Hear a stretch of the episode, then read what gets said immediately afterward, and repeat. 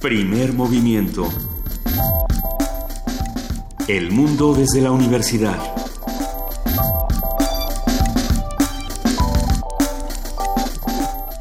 Muy buenos días, son las 7 de la mañana con 7 minutos de este martes 21 de marzo. Querido Miguel Ángel Quemain, ¿qué estás haciendo? Buenos días. Estoy aquí manipulando el micrófono. ¿Qué estás haciendo? Buenos días. ¿Qué estás haciendo, Miguel Ángel? ¿Qué estás haciendo, Juana Inés de esa jefa de información? Nada. ¿Nada estás haciendo? Contemplando el día que empieza con una cantidad de noticias espeluznante. Venimos de, de, un día que teóricamente era de puente, donde se nos dejaron venir un montón de noticias y un montón de Ajá. notas sobre, sobre estos escapes de los penales, sobre esta incapacidad del de, de gobierno mexicano de, y si de ciertas ramas del gobierno mexicano de ejercer justicia y de, y de cuidar a la gente que está a su cuidado, sí. tanto fuera como dentro de los penales.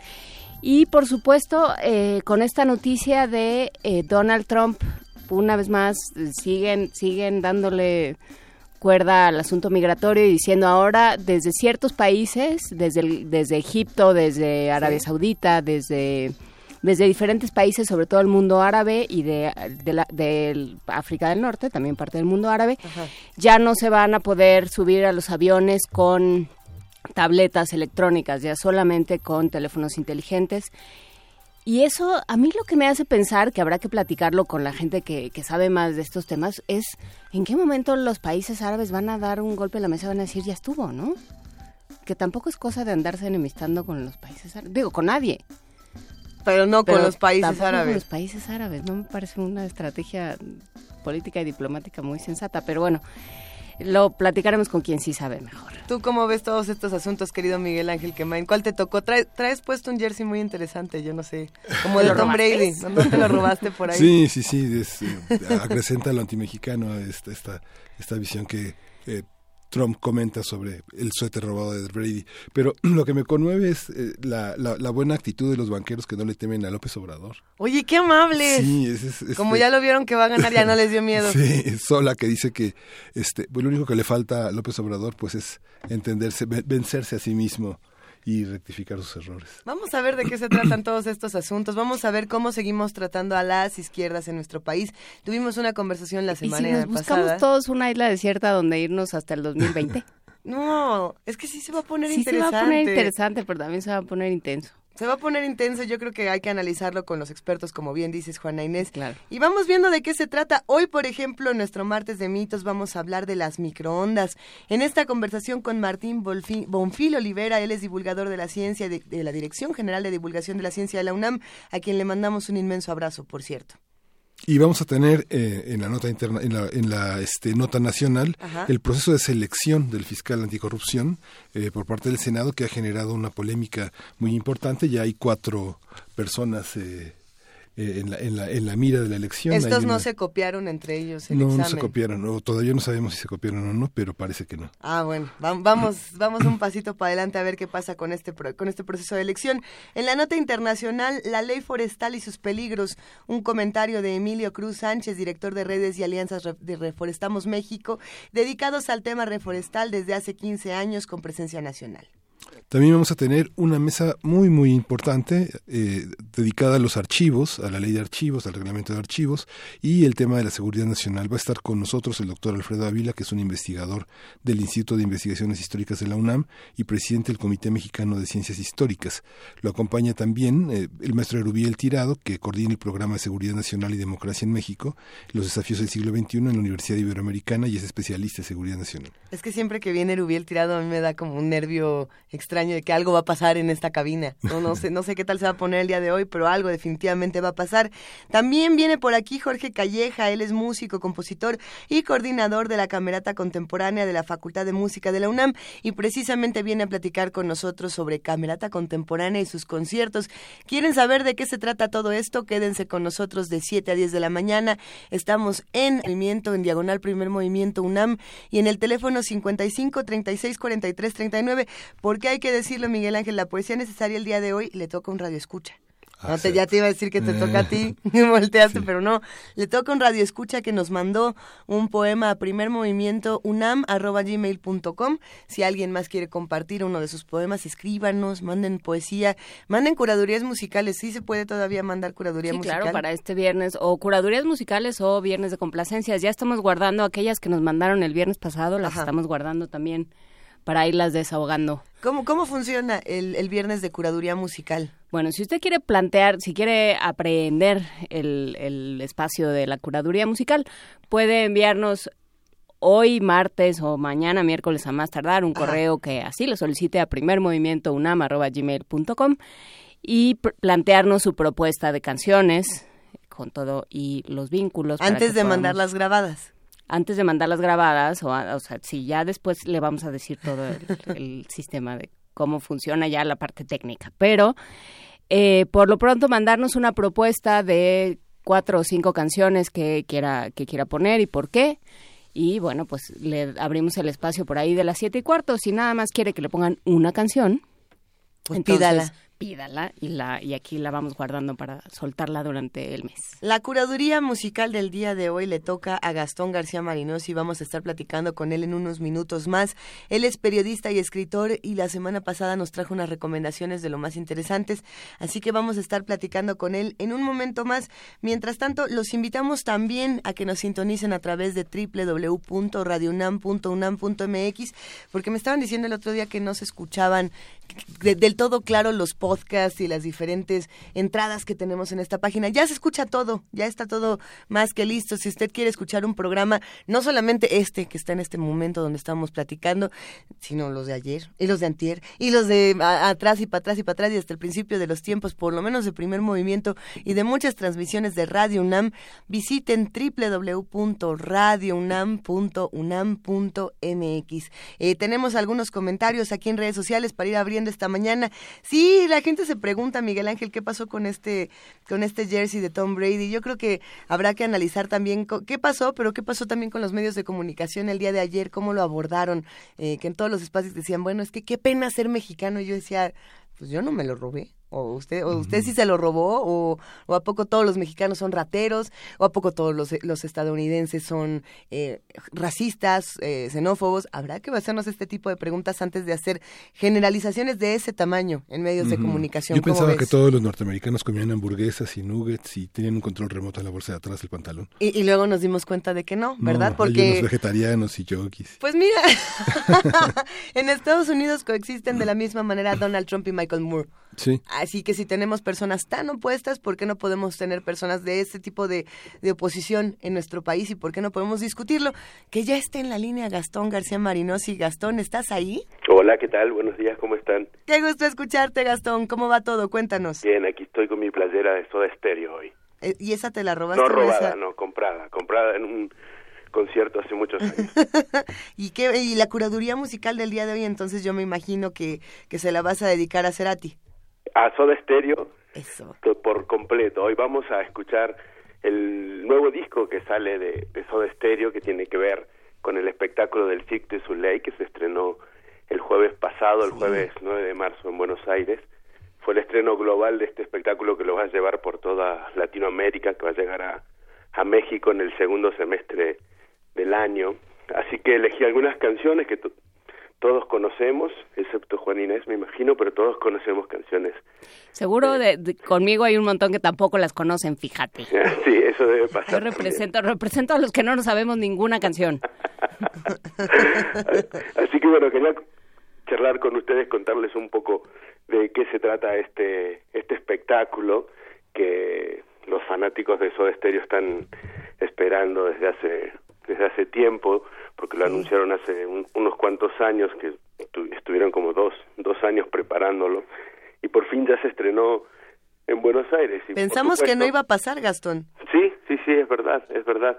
Y como todo lo relacionado a Soda Stereo y al gran mercado de la nostalgia, produce estos fenómenos, ¿no? Se vendieron 300.000 mil boletos en tres horas, eh, son 70 fechas las que están programadas solo en Buenos Aires y 35 ya están totalmente agotadas. En México aún no abren eh, la venta de, de, boletos, van a estar en el DF, van a estar en Monterrey eh, y en Guadalajara, pero todavía no, no han dicho exactamente eh, qué días ni, ni cuándo se van a vender los boletos, ¿no? Porque la gira luego de Buenos Aires sigue por el interior de Argentina, por Perú, Chile, Bogotá, van subiendo y, y acabarán en, en, Estados Unidos. Pero bueno, ya es realidad, ya está eh, la gente emocionada, al menos la crítica que ha ido a, a verlo en Buenos Aires y, y el público ya están convirtiendo otra vez a Soda Stereo en un, en un fenómeno, ¿no? Parece la banda infinita que nunca se acaba.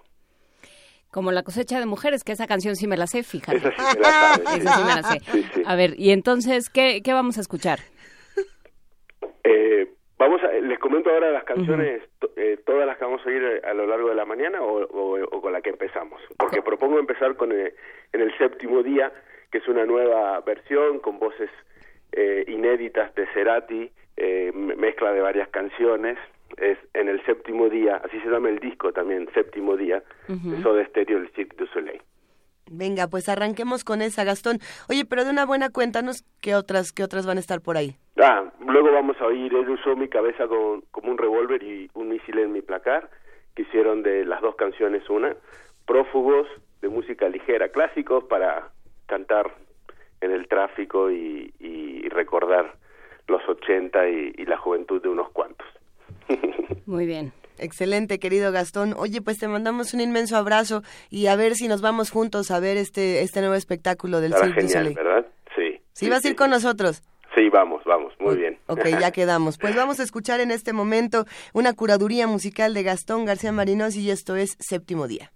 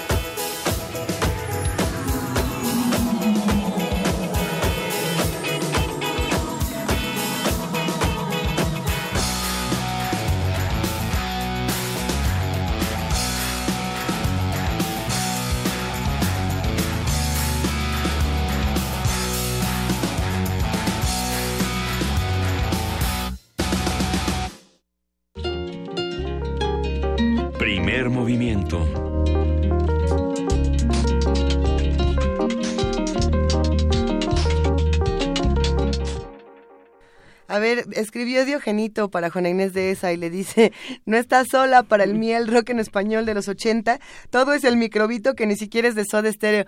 No, ¿qué pasó Diogenito? Yo tenía, yo tenía fe ciega en que eras ochentero y, y, rockero así de, de, ¿no? ¿no? ¿No se vale? Sí se saben algunas ochenteras. Pues porque ahí estábamos parados. o sea, algo absorbes aunque sea por osmosis. Aunque, aunque no fuera en español. ¿O, tenía, o, esta discusión es particularmente de rock en español? Yo, yo soy monolingüe de... Bueno, no. O sea, por ejemplo... tengo como dos leads de Mozart por ahí, pero nada más. Alaska y Dinarama entra en música ochentero ya no es ochentero. ¿Cuál? Pues todas las de Alaska y como el momento exitoso. Dice Frida que sí. sí es Dice Arturo que también. Yo digo que sí cuenta. Bueno, a ver, ¿qué, ¿qué música ochentera, rock en español recuerdan los que nos están escuchando? Escríbanos en arroba P Movimiento, diagonal primer movimiento UNAM y teléfono 55 36 43 39.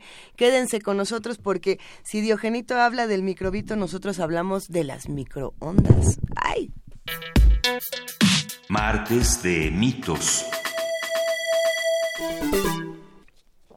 Las microondas son ondas electromagnéticas de la misma naturaleza que las ondas de radio, de la luz o los rayos X. Estas ondas integran un campo eléctrico encargado de empujar las cargas eléctricas en la materia, es decir, la onda empuja los extremos de las moléculas en direcciones opuestas, haciendo que éstas giren y se golpeen entre ellas de manera violenta, produciendo de esta forma calor. Ese proceso, denominado calentamiento dieléctrico, es por el que atraviesan el agua, las grasas y otras sustancias que contienen los alimentos para absorber la energía de las microondas. Existen muchos mitos sin duda sobre el uso del microondas, como el de calentar la comida en un horno de microondas, la hace radioactiva, más si te la comes en unicel. No abras el horno a la mitad del de, calentamiento porque la comida ya se echó a perder o se salen las ondas y llegaron a matarte. Bueno, ¿serán falsos o verdaderos todos estos mitos? acaba de salir Kellyanne Conway, esta eh, asesora de Donald Trump, que viene bien para qué lo asesora, porque solo lo manda al despeñadero, no, no sé para qué pero acaba de salir a decir que parte del espionaje que se realizaba en contra de Donald Trump era a través del microondas. ¿Del microondas? No, oye, no explico más. Solo deslizó esa joya. A ver, vamos a ver de qué se trata todo este asunto del microondas con Martín Bonfil. Él es divulgador de la ciencia de la Dirección General de Divulgación de la Ciencia de la DGDC de la UNAM. Martín, buenos días, ¿cómo estás? ¿Qué tal? Buenos días, encantado como siempre de estar con ustedes y, las microondas no han llegado hasta tu hogar y no te están persiguiendo y, no se salieron del microondas y, ya llegaron por todos nosotros? No, por supuesto que las microondas están aquí. Pues imagínate que haría uno sin su útil horno de microondas que además sirve para comunicarte con Donald Trump. A ver, vámonos por partes, Martín. ¿Qué son las microondas? Pues mira, como ya ya lo dijeron en la mini cápsula, es este una forma de radiación electromagnética que es la misma que las ondas de radio, la misma que la luz y la misma que, la radiación que nos llega del espacio. La diferencia es que las diferentes formas de, radiación electromagnética tienen diferentes energías, ¿no? O diferentes longitudes de onda, que es la otra manera técnica de decirlo. Eh, hay radiación eh, electromagnética de tan alta energía que puede ionizar la, los átomos, puede desprenderle electrones a los átomos y puede eh, causar grandes daños, ¿no? Los rayos cósmicos, los rayos X, incluso los rayos ultravioletas pueden este, causar este tipo de daño, pero la radiación electromagnética que tiene menos energía como la luz visible o como las microondas o como las ondas de radio que son todavía de menor energía, no son radiación ionizante, no tienen suficiente energía para causar eh, el tipo de daño que se puede causar, por ejemplo, la radiación, eh, bueno, de los materiales radiactivos. Entonces las microondas no tienen suficiente energía para, para ser dañinas. Eso es lo primero que habría que decir. Ok, ¿y que interfieren con un marcapasos, por ejemplo? Bueno, eh, mira, la, la radiación eh, de, microondas dentro de un horno de microondas, no se puede salir del horno porque el horno está construido eh, con unos eh, protectores metálicos que impiden que las ondas, que la radiación salga y además tienen un mecanismo de seguridad en el que tú abres la puerta y automáticamente se apaga el generador de microondas que se llama magnetron. Entonces, digamos, si tú tienes un horno que no has alterado, o sea, si tú te has metido a como ingeniero, digamos, a, a desactivar los mecanismos de seguridad, que sería una gran tontería. Entonces sí podrían escapar las microondas y más que dañar una capaz podrían cocinar la, la, la carne que estuviera cerca del microondas de tu cuerpo, ¿no? O sea, sería una gran tontería modificar un horno de microondas para permitir que los microondas, digamos, para que funcione con la puerta abierta. O sea, pero eso sería equivalente a meter la, meter la mano al horno mientras se está cociendo un pastel, o sea, al horno de convección.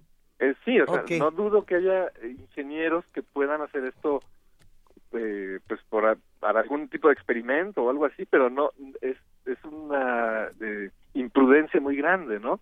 Pero en un horno eh, que, no haya sido alterado de esta manera, no hay manera de que las microondas se escapen. Aunque tú estés cocinando diario en el, en el, horno de microondas, eh, no hay eh, escape de microondas que te pueda causar daño y eso se ha comprobado con múltiples estudios. Entonces, digamos, no, no hay eh, una contaminación de microondas que te pueda estar causando daño si estás usando el horno correctamente. A ver, para desmitificar al microondas, el otro día le contaba yo a mi papá que íbamos a hacer esta mesa y él decidió meter objetos extraños a ver qué sucedía y decir cómo no, es, es, es falso que, que, salen chispas cuando calientas cosas metálicas y demás. Bueno, entonces el, asunto, Martín. Pero no, no es falso, ¿eh? No, no, descubrimos que no era falso cuando metimos una, una pasta de dientes y tuvimos una de las experiencias más desafortunadas de la historia. ¿Qué sí calentar en microondas y qué no y por qué? Bueno, mira, los objetos metálicos, sobre todo los que tienen punta, eh, lo que lo que pasa dentro del microondas es que actúan como antenas y la, la, la radiación que está allí circulando se puede eh, convertir en, en eh, chispas eléctricas que pueden dañar al propio microondas, ¿no? Sobre todo, ese es el principal peligro. Entonces, no, no hay que meter objetos metálicos como principio, pero sobre todo objetos metálicos con puntas. Eh, una cuchara es menos probable que cause chispas que un tenedor, por ejemplo, ¿no? eh, pero mejor no meter metal, porque puedes dañar tu propio horno. Y luego también los objetos que tienen agua encapsulada, por ejemplo, un huevo, si tú lo metes al microondas, lo que va a pasar es que va a explotar el huevo. No quieres eso, ¿no? eh, entonces, eh, en realidad los los alimentos que normalmente se meten bueno también ahora tenemos eh, cerámica que está hecha para resistir las microondas incluso plásticos. Al principio cuando surgieron los hornos comercialmente en México se derretía todo. Entonces por ahí por los años 80 sí sí había veces en que se derretían los los eh, recipientes de plástico o se quebraban recipientes de vidrio porque no estaban hechos para para aguantar las microondas pero bueno, digamos, si lo usas como, como dicen las instrucciones, no tiene que haber ni chispas ni sobrecalentamiento, que es lo que puede causar las explosiones. No sé si a ustedes les explotó la pasta de dientes. Pues no, no quiero entrar en detalles macabros, pero sí salieron unas chispas verdosas muy ah, verdosas y con olor a menta y sí se regó este, mucha mucha materia por doquier sí un poquito sí y se puede producir un poquito de ozono y, y otros compuestos allá adentro que digo no, no es que te vayas a intoxicar, pero no es buena idea andar haciendo experimentos con el microondas, francamente. En todo caso hay videos donde ves gente metiendo cosas extrañas al microondas y te puedes divertir viéndolos, pero no los repitas en casa. Oye Martín, eh, ¿qué, qué, ganamos, ¿qué ganamos y qué perdimos con el microondas? Muchos microondas eh, de última generación tienen incorporada la parrilla y muchos hogares mexicanos de tipo solo con tu pareja este y cilantro y perejil ya no tienen horno, ya no cocinan. Ya no tienen ni comal. No, ya no tienen ni comal. Entonces, ¿qué ganamos? ¿Qué se puede cocinar y qué no? ¿Cuáles son los alcances frente a los, los hornos convencionales? ¿Y es solo para comida rápida? Bueno, mira, eh, yo creo que más o menos todos tenemos la, la misma percepción, ¿no? Es decir, eh, no se puede cocinar igual que en un horno convencional, en un horno microondas. Eh, tiene una gran comodidad de que calienta muy rápido las cosas por este efecto dieléctrico. Eh, no dora, pero bueno, ahora como tú dices, hay hornos más sofisticados que tienen su parrillita eh, para dorar. Eh, yo no conozco mucho de, la cocina mexicana, pero sí me imagino que una cocina mexicana que solo tenga microondas pues sí se pierde de muchas posibilidades culinarias que probablemente es una tristeza pero lo que ganamos es este, esta comodidad, ¿no? Entonces yo creo que la mayor parte de la, de la gente en México que tiene microondas no lo usa para verdaderamente cocinar, sino para recalentar, ¿no? Creo que ese es el uso, el uso esencial. Pero yo sí quisiera decir que este mito que mencionaron por ahí de, que pudiera ser radiactiva la comida es completamente infundado, o sea, eso es, eso es ridículamente absurdo. Lo que sí puede afectar es un poco el valor eh, nutricional, pero no más que cualquier otra forma de cocinar. O sea, todas las formas de cocinar que incluyen calentar, pues hacen que se pierdan algunas vitaminas, algunos nutrientes. Eh, en el horno convencional se pierden, en el horno de microondas se pierden, pero como el horno de microondas calienta muy rápido, a veces eh, la cantidad que se pierde puede ser incluso menor que si lo calentaras en un horno o en una estufa convencionales. Entonces tampoco este mito de, que pierde el valor nutricional tiene eh, muchas bases. A ver, nos, eh, nos preguntaban lo del unicel, ¿no? Eh, porque fue de las cosas que discutimos hasta, hasta la ronquera aquí en la, en la junta de redacción, que si el unicel sí, que si no, que si desprende vapores tóxicos, que si va a venir por nosotros durante la noche y esas cosas. Mira, la, verdad es que el unicel eh, se puede calentar eh, de más, digamos, dentro de microondas. Y sí, pues como es un material que no está diseñado para cocinar, ¿no? O sea, está diseñado como, como para transportar comida o almacenarla, pero no, no para cocinarla, pues eh, es más recomendable transferir la comida a algún, algún otro recipiente, pero no es o sea, no, no se va a incendiar ni va a liberar gases tóxicos que te vayan a causar cáncer. En todo caso, digamos, como medida de precaución, así como tampoco se recomienda beber agua de botellas de PVC que estén que hayan estado en el sol durante mucho tiempo. Además que te vayas a envenenar, pero sí se pueden liberar algunas mínimas cantidades de algunos compuestos que pudieran ser ligeramente peligrosos. Entonces, ¿qué caso tiene exponerse, no? Pero, digamos, no hay que tenerle miedo al unicel, pero pues yo francamente recomendaría si pueden transferir la comida a un plato, pues es más eh, seguro, ¿no? Y además es más cómodo porque el unicel luego se eh, se dobla, ¿no? Entonces acabas tirando la pizza que querías recalentar. Eso sí me ha pasado. Fíjate, todos tenemos nuestro momento de microondas. nuestro momento de experimentación en el microondas, este, de grado por fuerza. Pero a ver, dice Rosario Martínez, en sus inicios inventaron una malla para que las embarazadas se la colocaran y no afectara al feto. ¿Cómo, como, eh, como les ponían una... Sí, como cuando, como, cuando vas al dentista y te sacan una placa. Ok.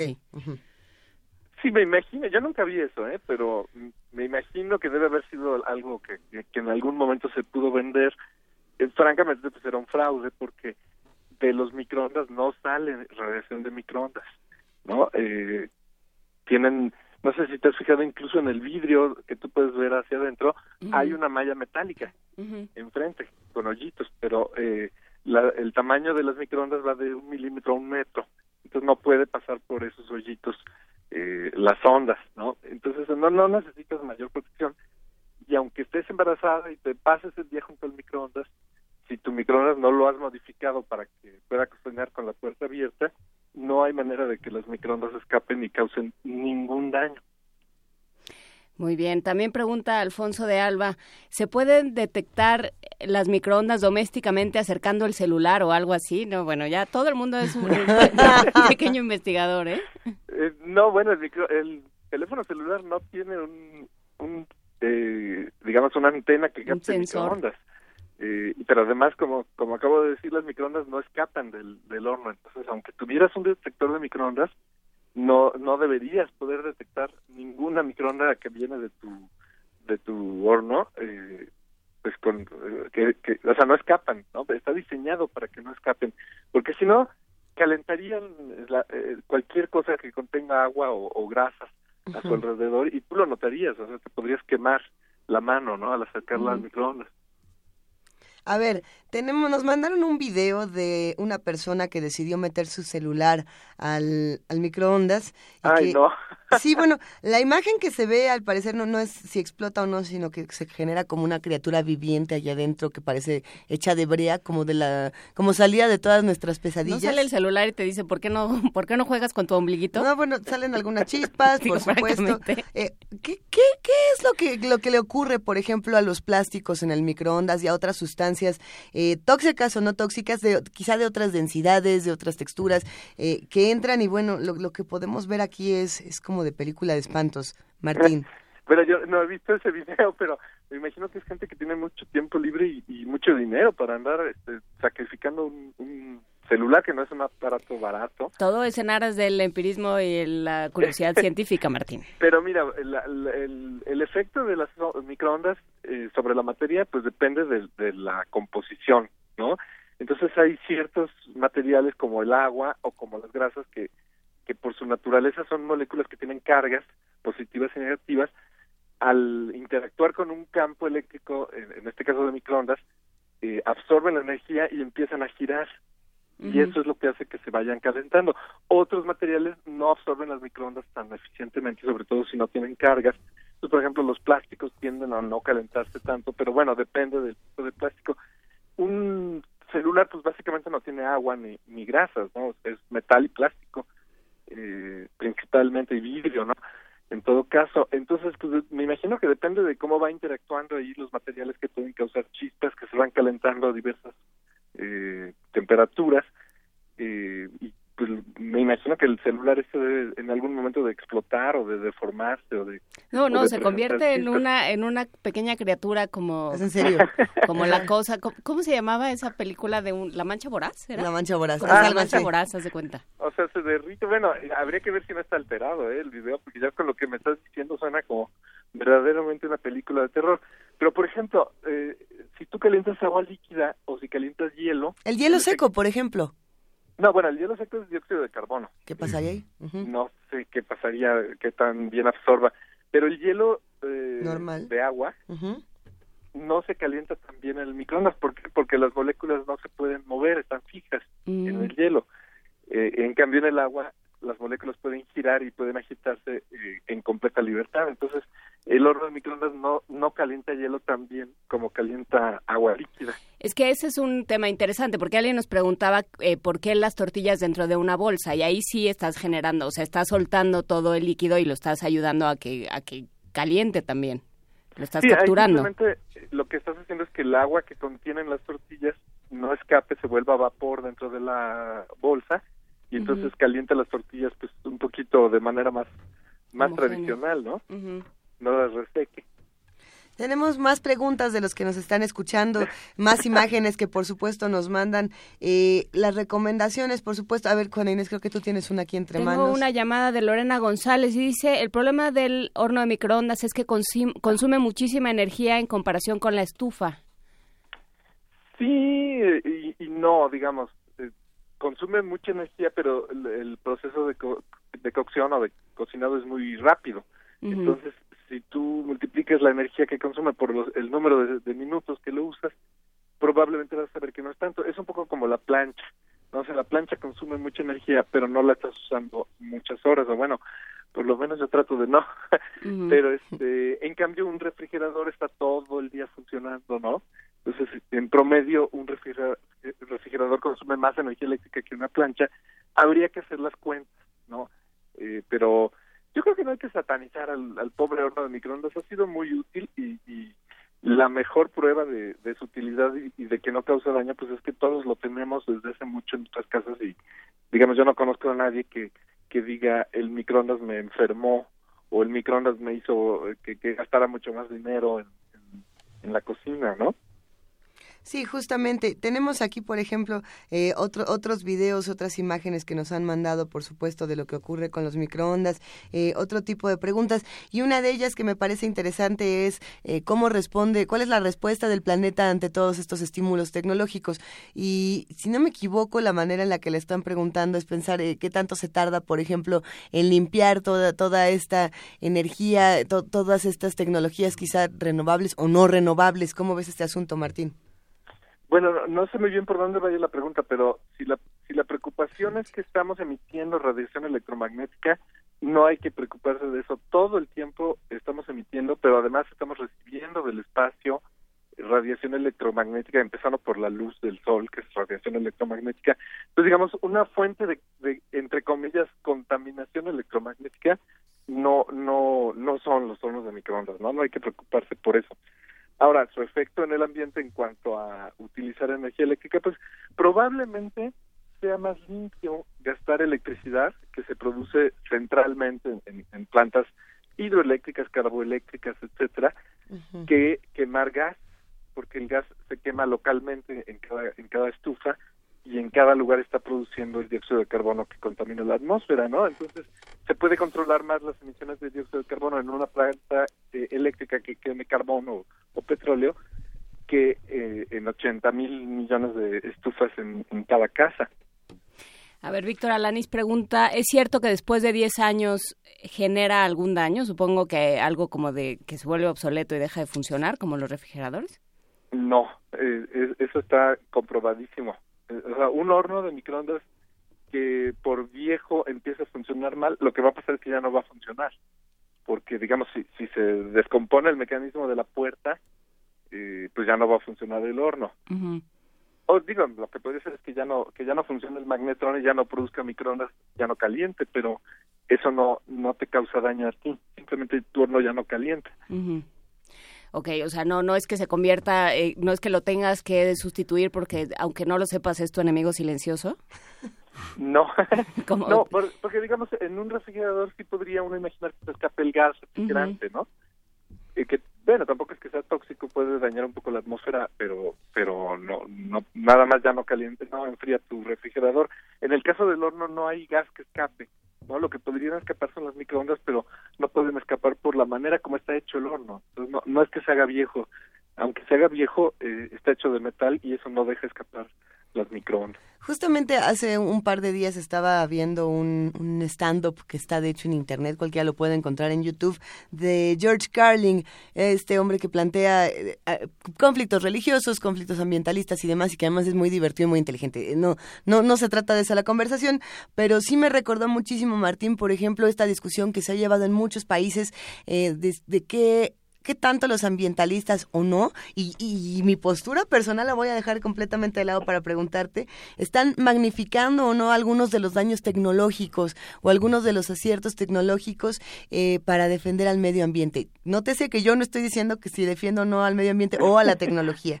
Eh, le estamos haciendo, estamos satanizando algunos de estos aparatos, algunas de estas tecnologías, diciendo que todos nos vamos a morir en el apocalipsis más espeluznante cuando a lo mejor la Tierra nos puede sacudir con un suspirito? Por supuesto que se están magnificando, no, no digo que todo el tiempo, pero muchas eh, ideas que circulan por ahí, por ejemplo, la de que los celulares, por ejemplo, pueden causar cáncer. Los celulares usan eh, ondas de radio que son de todavía menor energía que los microondas pero circulan estas ideas aunque carecen de base, ¿no? Eh, hay una cierta tendencia en, nuestras sociedades a satanizar, como tú dices, los productos de la ciencia y la tecnología, nada más porque son productos de la ciencia y la tecnología.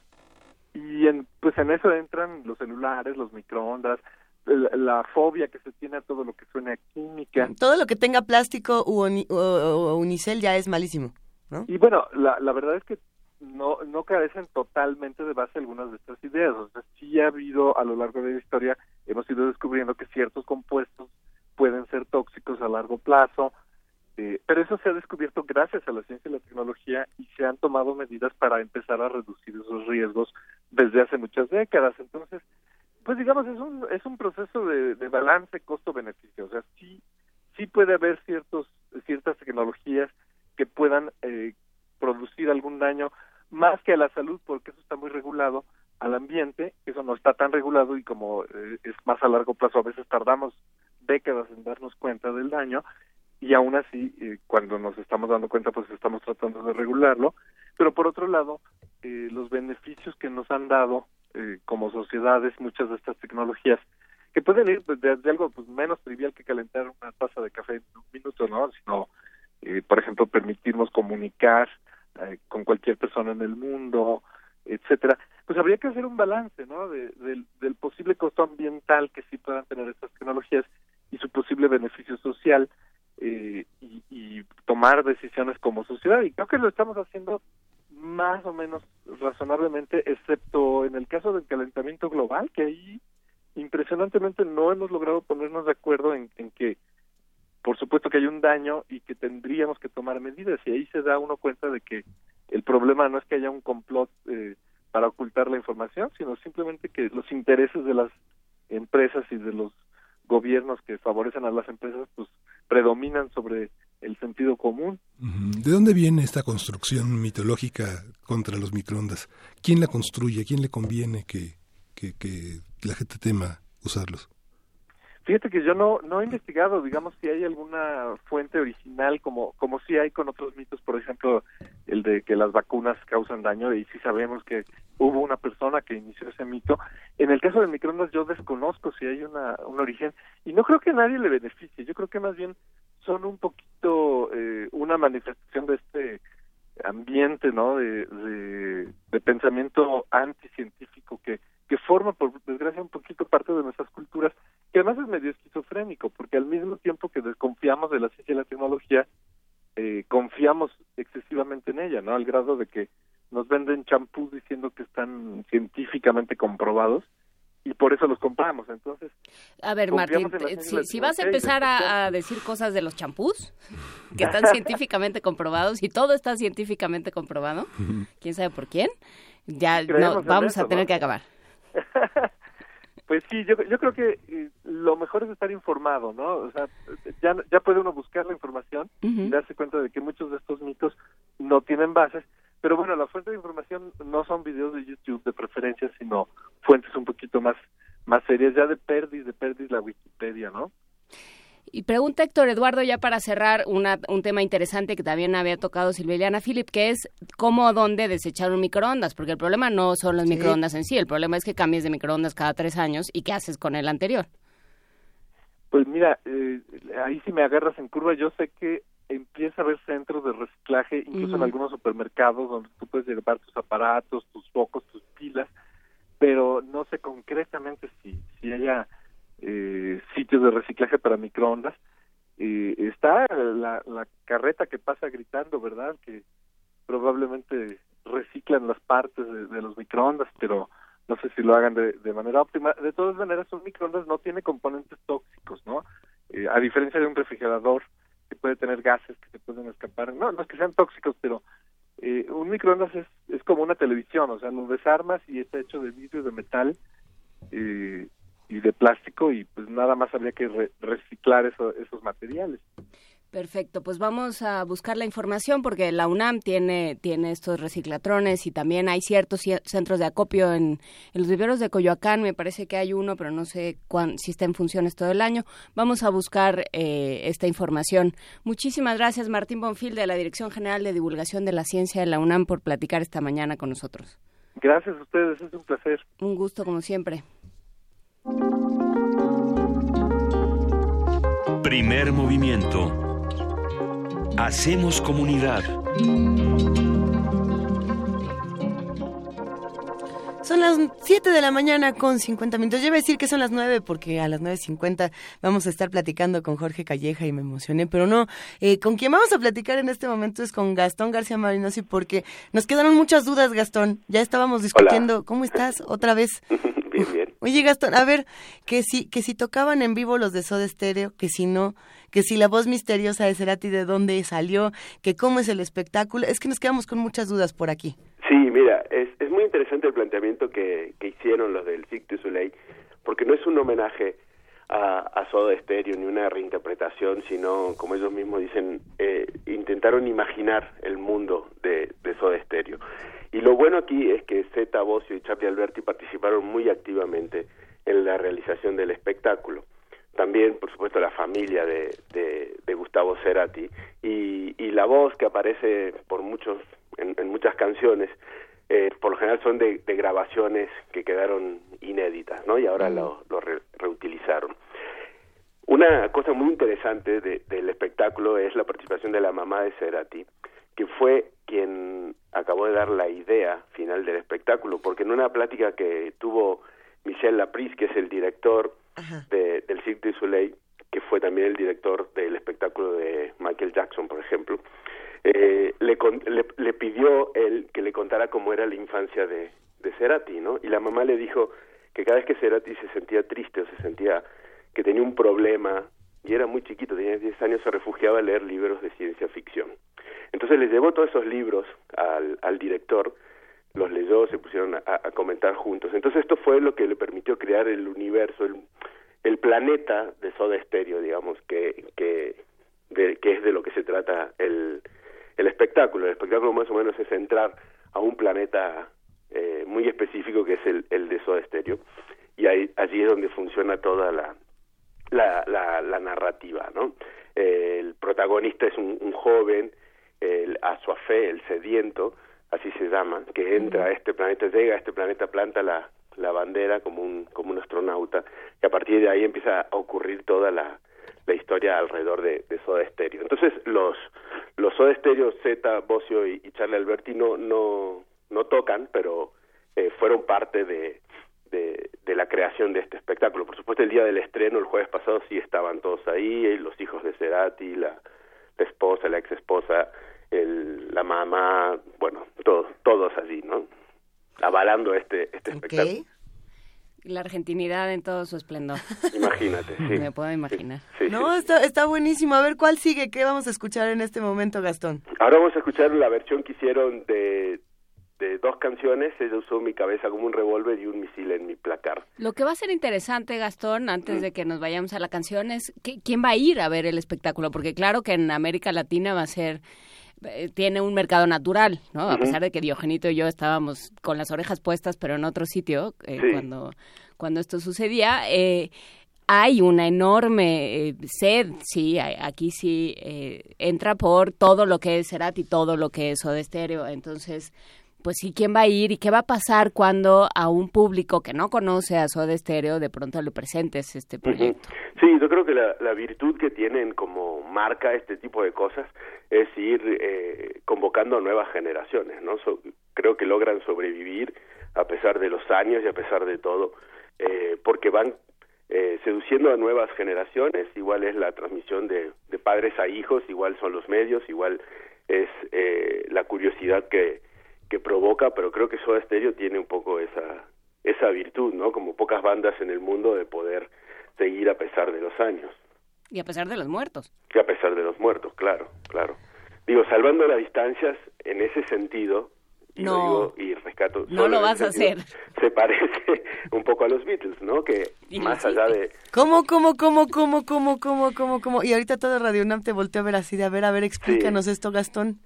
Quiero decir, eh, eh, en cierto sentido, a pesar de del altísimo valor musical y, artístico, no dejan de ser unas marcas comerciales. Claro. Que el, el gran, la gran fuerza del marketing hacen que sigan sobreviviendo y sigan teniendo vigencia, ¿no? Los Beatles con los pocos años en, en, los que estuvieron inventaron un poco este negocio, ¿no? Como los Doors. Así es. Oye, pero, pero, a ver, hay algo que está bien interesante justo ahí, Gastón, y es, por ejemplo, eh, cuando empiezan los Beatles, de hecho, muy pocas personas saben que el mismo representante, el mismo manager, también era el de los Rolling. ¿no? y, y, que, y que fue toda una estrategia de mercado, ¿no? Ustedes son los chicos buenos y estos de acá son los chicos malos, ¿no? ¿Cuál, es el mercado de Soda Stereo actualmente? Soda Stereo nace un poco así. Cerati y Zeta Bocio eran estudiantes de publicidad, allí se conocen. Luego se suma Charlie Alberti hacen su primer disco en un momento muy especial de la Argentina. Acaba de pasar la guerra de Malvinas y en esa época estaba prohibida la música en inglés en Argentina. Entonces el rock en español eh, en, en Argentina tenía una gran, gran fuerza, ¿no? Y el rock siempre apostaba por algo más reaccionario, eh, ya sabemos, ¿no? Entonces, eh, Soda se plantea como un grupo pop, y tan es así que su presentación, la primera presentación que hacen de, su disco, de su primer disco en, en 1984, lo hacen en una cadena de hamburguesas, ¿no? Porque era reivindicar todo eso. Y así fueron creciendo y así fueron exportando su, su música, sus giras a toda Latinoamérica. Y, y hoy, bueno, desde hace varios años es un modelo de negocio que sí se estudia en, en universidades, ¿no? Se dice que es la marca registrada más importante de la Argentina. Nadie como, como Soda Stereo ha, ha transitado por tantos lugares como una marca tan tan exitosa, ¿no? Como una pyme, podemos decir, conformada por tres jóvenes lograron semejante trascendencia, semejante éxito y eh, una de las cosas que siempre se rescata es que a pesar de toda la estrategia de marketing, a pesar de toda la estrategia publicitaria, nunca dejaron de lado la calidad del producto, que es la música y la imagen. Perfecto, pues vamos a escuchar esta, esta mezcla de Un misil en mi placard y ella usó mi cabeza como un revólver. Muchas gracias, Gastón García Marinozzi. Nos escuchamos la próxima semana. Hasta luego. Un abrazote, Gastón. Un misil en mi placar.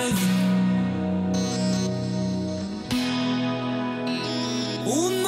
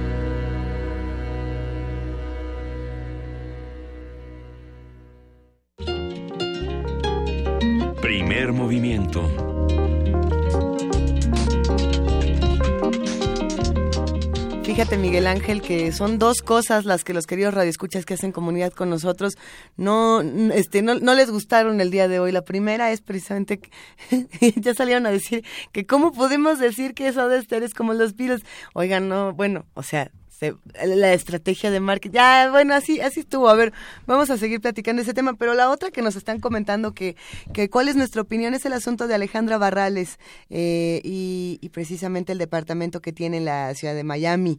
Habrá que estudiar más qué pasó ahí. Ahorita, ahorita lo, lo analizamos entre todos y vamos viendo qué pasó con Alejandra Barrales. Eh, sí, bueno.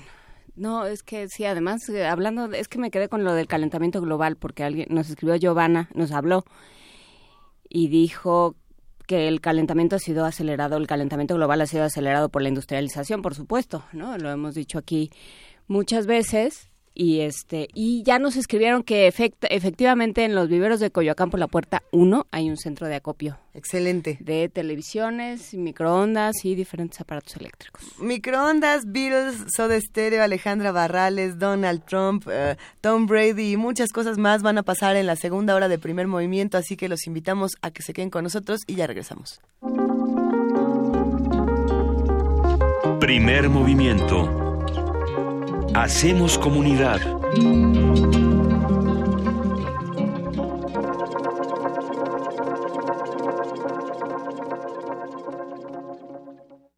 Corte informativo.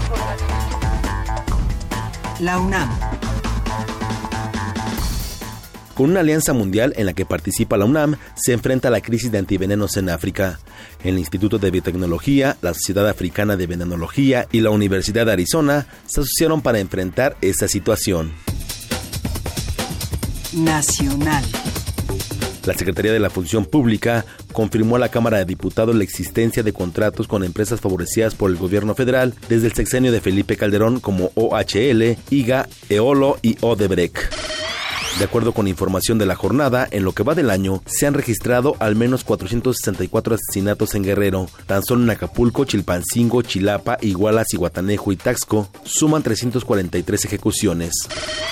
El secretario de Relaciones Exteriores, Luis Videgaray, aseguró que México y Estados Unidos viven un momento de definición de sus relaciones. En entrevista con el periódico chileno El Mercurio, aseguró que nuestro país se mantendrá en el Tratado de Libre Comercio de América del Norte siempre y cuando sea bueno para México. El procurador de Estados Unidos, Jeff Sessions, se reunió en Washington con el procurador general de la República, Raúl Cervantes. Ambos funcionarios reiteraron su compromiso de cooperar en el intercambio de información con el objetivo de identificar y desarticular a las organizaciones criminales, así como en el combate al tráfico ilegal de droga y armas. De acuerdo con la Procuraduría de Justicia de la Ciudad de México, durante enero y febrero aumentaron los robos con o sin violencia en el interior del metro, así como de autopartes y celulares. El robo a transeúnte creció 10.7% con respecto al mismo periodo de 2016. Economía y finanzas. La Asociación de Bancos de México aseguró que ven sin preocupación una victoria de Andrés Manuel López Obrador en las próximas elecciones presidenciales. En tanto, siga la estabilidad económica y respete las instituciones. Internacional. Park Jung-hee, presidenta de Corea del Sur, compareció ante la Fiscalía de Seúl para ser cuestionada sobre su presunta implicación en el mayor escándalo de corrupción de aquel país. Jung-hee pidió disculpas y prometió colaborar en las investigaciones.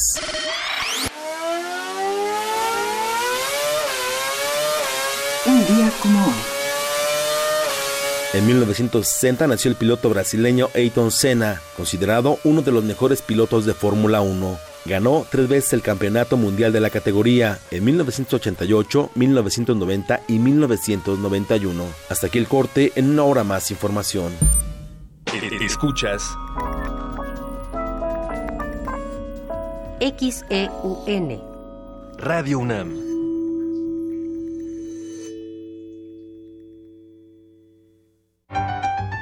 Como los pulpos, los escritores son más sabrosos en su tinta. Una producción del Instituto de Energías Renovables de la UNAM. Lunes y miércoles al mediodía por el 96.1 FM. Radio UNAM. Conoce los relatos de las personas que resisten y reconstruyen la paz. Resiliente. Resiliente. Resiliente. Las voces y miradas de quienes buscan alternativas ante la violencia y la adversidad. Los domingos a las 3 de la tarde por el 96.1 de FM. Radio UNAM. Mamá, hoy tampoco voy a tomar leche. No, hija. Vamos a comprar una. Ándale. Es que no me alcanza. Nos subieron la gasolina. Cuestan más los camiones y las tortillas. Pero yo quiero leche. Ay, mija, si supiera el mal gobierno que tenemos, son unos miserables que no les importamos. Al gobierno, tu bienestar no le importa. Al PT, sí. Por eso, al igual que tú, estamos hasta la madre. Piénsalo bien. Ya no votes por los mismos abusivos. Partido del Trabajo. De las vistas de Salvador Toscano a la época de oro. Del celular a la era digital. Filmoteca UNAM. Sala de exposiciones, acervo y restauración, cine en línea, talleres, hemeroteca. Circuito Mario de la Cueva, frente a la Facultad de Ciencias Políticas y Sociales. Entra a www.filmoteca.unam.mx. En Facebook y Twitter somos Filmoteca UNAM. Ahí encontrarás la oferta visual que tenemos para ti. Filmoteca UNAM.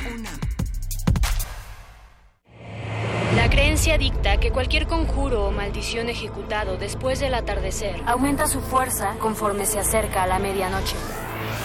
Para aumentar su sonido, Carpe Noctem. Sintonízalo ahora los viernes a las 0 horas por el 96.1 de FM. La noche es la mitad de la vida y es la mejor mitad. Radio 1.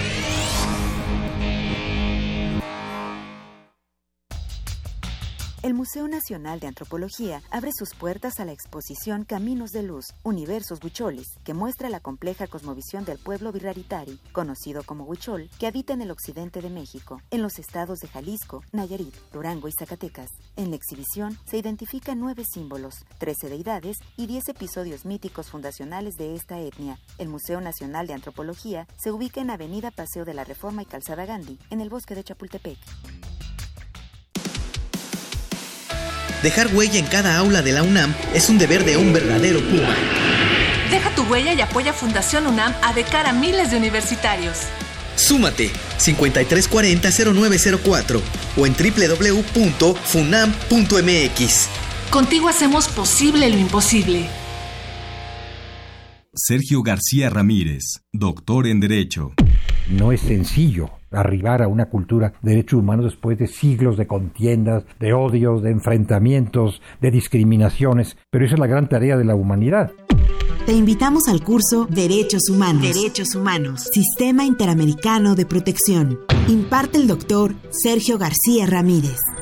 Sala Carlos Chávez del Centro Cultural Universitario, los días 13, 15 y 22 de marzo.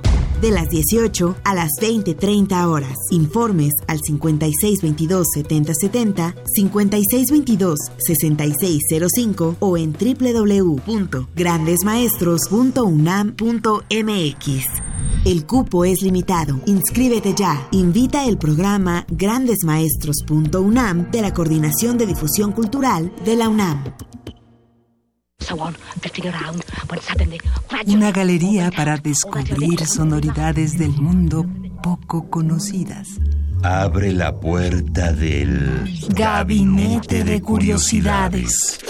Serie que recupera y analiza audios y grabaciones de diversos archivos sonoros. Domingos a las dos y media de la tarde con Frida Saldívar y Luisa Iglesias. Somos coleccionistas de sonidos. 96.1 de FM. Radio UNAM. Sumérgete en la música del planeta. Encuentra las perlas acústicas en el Mapamundi. Salpicadas desde Radio Nacional de España, Mundofonías. Una producción de Juan Antonio Vázquez y Araceli Zigane, creada para divulgar los ritmos del mundo. Sábados 6 de la tarde, por el 96.1 de FM. Radio UNAM. Búscanos en redes sociales, en Facebook como Primer Movimiento UNAM y en Twitter como P Movimiento o escríbenos un correo a primermovimientounam@gmail.com. Hagamos comunidad. Son las 8 de la mañana con 8 minutos. Estamos aquí en la segunda hora de primer movimiento. Juana Inés de esa, Miguel Ángel Quemain y Luisa Iglesias aquí todos juntos para discutir eh, todo lo que nos escriben, todo lo que nos han enviado por correo electrónico, poesías necesarias, por ahí algunos poemas que ya nos mandaron, eh, muchos comentarios. Sí, el asunto de si se están satanizando o no las tecnologías. Eh, creo que es un tema interesante y quizá los que estamos haciendo mal uso de estas tecnologías somos nosotros. Ahora sí que la ciencia que tiene la culpa culpa? tiene? Pues sí. ¿O qué será? Sí, desde luego, ¿no? Cualquier cualquier tecnología mal mal utilizada, este, utilizada de manera abusiva, sin, sin poner atención a quién a quién afectamos, pues necesariamente va a ser terminará siendo siendo es, maléfica. es culpa del teléfono celular inteligente que a nosotros nos dañe los ojos, o a lo mejor nosotros genuinamente estamos pasando más de ocho horas frente a un monitor sin estar interactuando, sin estar buscando otro tipo de apoyos de información. No lo sé. ¿Tú qué opinas, Miguel Ángel, de todo este tema? Pues sí, la, la- la- la tecno- la tecnología es una aliada. Siempre uno no puede denostar. Yo creo que cada vez más eh, la- el aprovechamiento del tiempo, la invención de nuevas posibilidades de cocinar con microondas, este, nos ponen, nos ponen al día, nos ponen al día con nosotros mismos. Tener o no un microondas no, e- no va a ser más contaminante o no si nosotros estamos haciendo un uso responsable de esta tecnología, ¿no? Qué, qué interesante que son muchos los que preguntan en redes sociales dónde pueden desechar sus tecnologías viejas. La UNAM tiene cada año, si no me equivoco, un reciclatrón y habrá que ponernos en contacto para ver ahora cuándo va a ser, cómo le vamos a hacer, porque no solamente son los microondas, son las televisiones, son también los teléfonos celulares, son las pilas. El asunto de no estar tirando las pilas con todo lo demás, sino buscar estos, eh, ¿cómo se les llama? Receptores. Receptores de pilas. Le iba a decir receptáculo y me iban a regañar. no, pero sí estos espacios donde Sí. podemos tirar estas tecnologías, que son muchísimas y que a veces no nos damos cuenta de cuántas tenemos a nuestro alrededor. En las primarias y secundarias hay muchos lugares donde se pueden dejar las, las baterías que muchos niños y jóvenes usan para sus juegos, para sus dispositivos todavía electrónicos y ahí se pueden echar. Vamos a ver cómo utilizar todas estas cosas de manera inteligente. Eh, síganos escribiendo, eh, por ejemplo, una manera inteligente de usar estas tecnologías es entrar en contacto con los otros a través de arroba PMovimiento o diagonal primer movimiento UNAM. Vamos a nuestra nota nacional y seguimos platicando con ustedes. Nota Nacional. César Alejandro Chávez Flores, José Bernardo Rafael Espino del Castillo Barrón, Miguel Ángel González Félix y Manuel Luciano Jalibis Pelayo son los cuatro candidatos seleccionados para ocupar el cargo de fiscal anticorrupción. El Comité Ciudadano de Acompañamiento del Sistema Nacional Anticorrupción entregó a las Comisiones Unidas de Anticorrupción y Justicia del Senado de la República el documento con los nombres de los postulantes eh, idóneos para este puesto. Se informó que, con base en los criterios establecidos, los cuatro ciudadanos cuentan con la experiencia académica y profesional, los conocimientos específicos y generales, las capacidades organizacionales y de liderazgo, así como las capacidades estratégicas, valores y visión que se requieren para el desempeño del fiscal anticorrupción. Y precisamente para hablar de este tema ya nos, ya, ya nos acompaña en la línea Eduardo Borges, quien ha hablado con nosotros desde hace muchísimos, desde hace muchísimos programas, viene de Transparencia Mexicana y como siempre es un verdadero privilegio. Eduardo, buenos días, ¿cómo estás? Muy buenos días, qué gusto saludarlas, Luisa, Juana Inés, y está por ahí. Miguel Ángel Quemain. Así que estamos todos juntos. Así es. No, no, escuchaba, pero Miguel Ángel, ¿cómo estás? Hola. ¿Aquí nos escuchas bien, Eduardo? Ya les escucho bien. Listo para la acción. A ver, eh, cuéntanos por favor, nos interesa muchísimo saber en qué va este proceso, cómo, cómo está el Sistema Nacional Anticorrupción, qué va a pasar con todo este asunto. Mira, para que el Sistema Nacional Anticorrupción empiece a funcionar, se necesita que se instale una mesa donde están las siete instituciones que forman parte del sistema.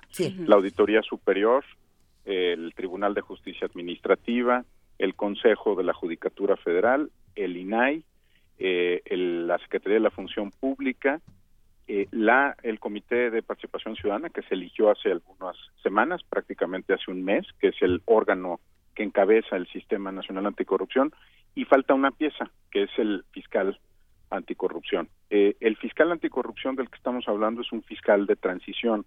A mí me gusta decir que en realidad estamos discutiendo, y esto puede ser muy, muy complejo para la opinión pública, tres fiscalías al mismo tiempo. Esta, que es la que se anunció ayer, eh, que hay cuatro finalistas, digamos, encabezarla, que es la Fiscalía Anticorrupción de Transición. Esta va a durar hasta el 30 de noviembre de 2018 y como está ahorita el marco legal, eh, tendría que renovarse el nombramiento que se tenga a partir del primero de diciembre o iniciar un nuevo procedimiento. Estamos discutiendo también, desde el punto de vista legislativo, otra fiscalía, que es la Fiscalía General de la República, que es la, digamos, lo que reemplazará a la Procuraduría General de la República, la PGR, y que tendrá autonomía constitucional respecto al Ejecutivo, que es el gran cambio, y se está discutiendo ahorita cuál va a ser su diseño. Y hay una tercera fiscalía, que sería la, la Fiscalía Anticorrupción, que estará asociado con la Fiscalía General. Ah, entonces, ¿dónde estamos? Estamos en el proceso de que se nombre al fiscal anticorrupción de transición.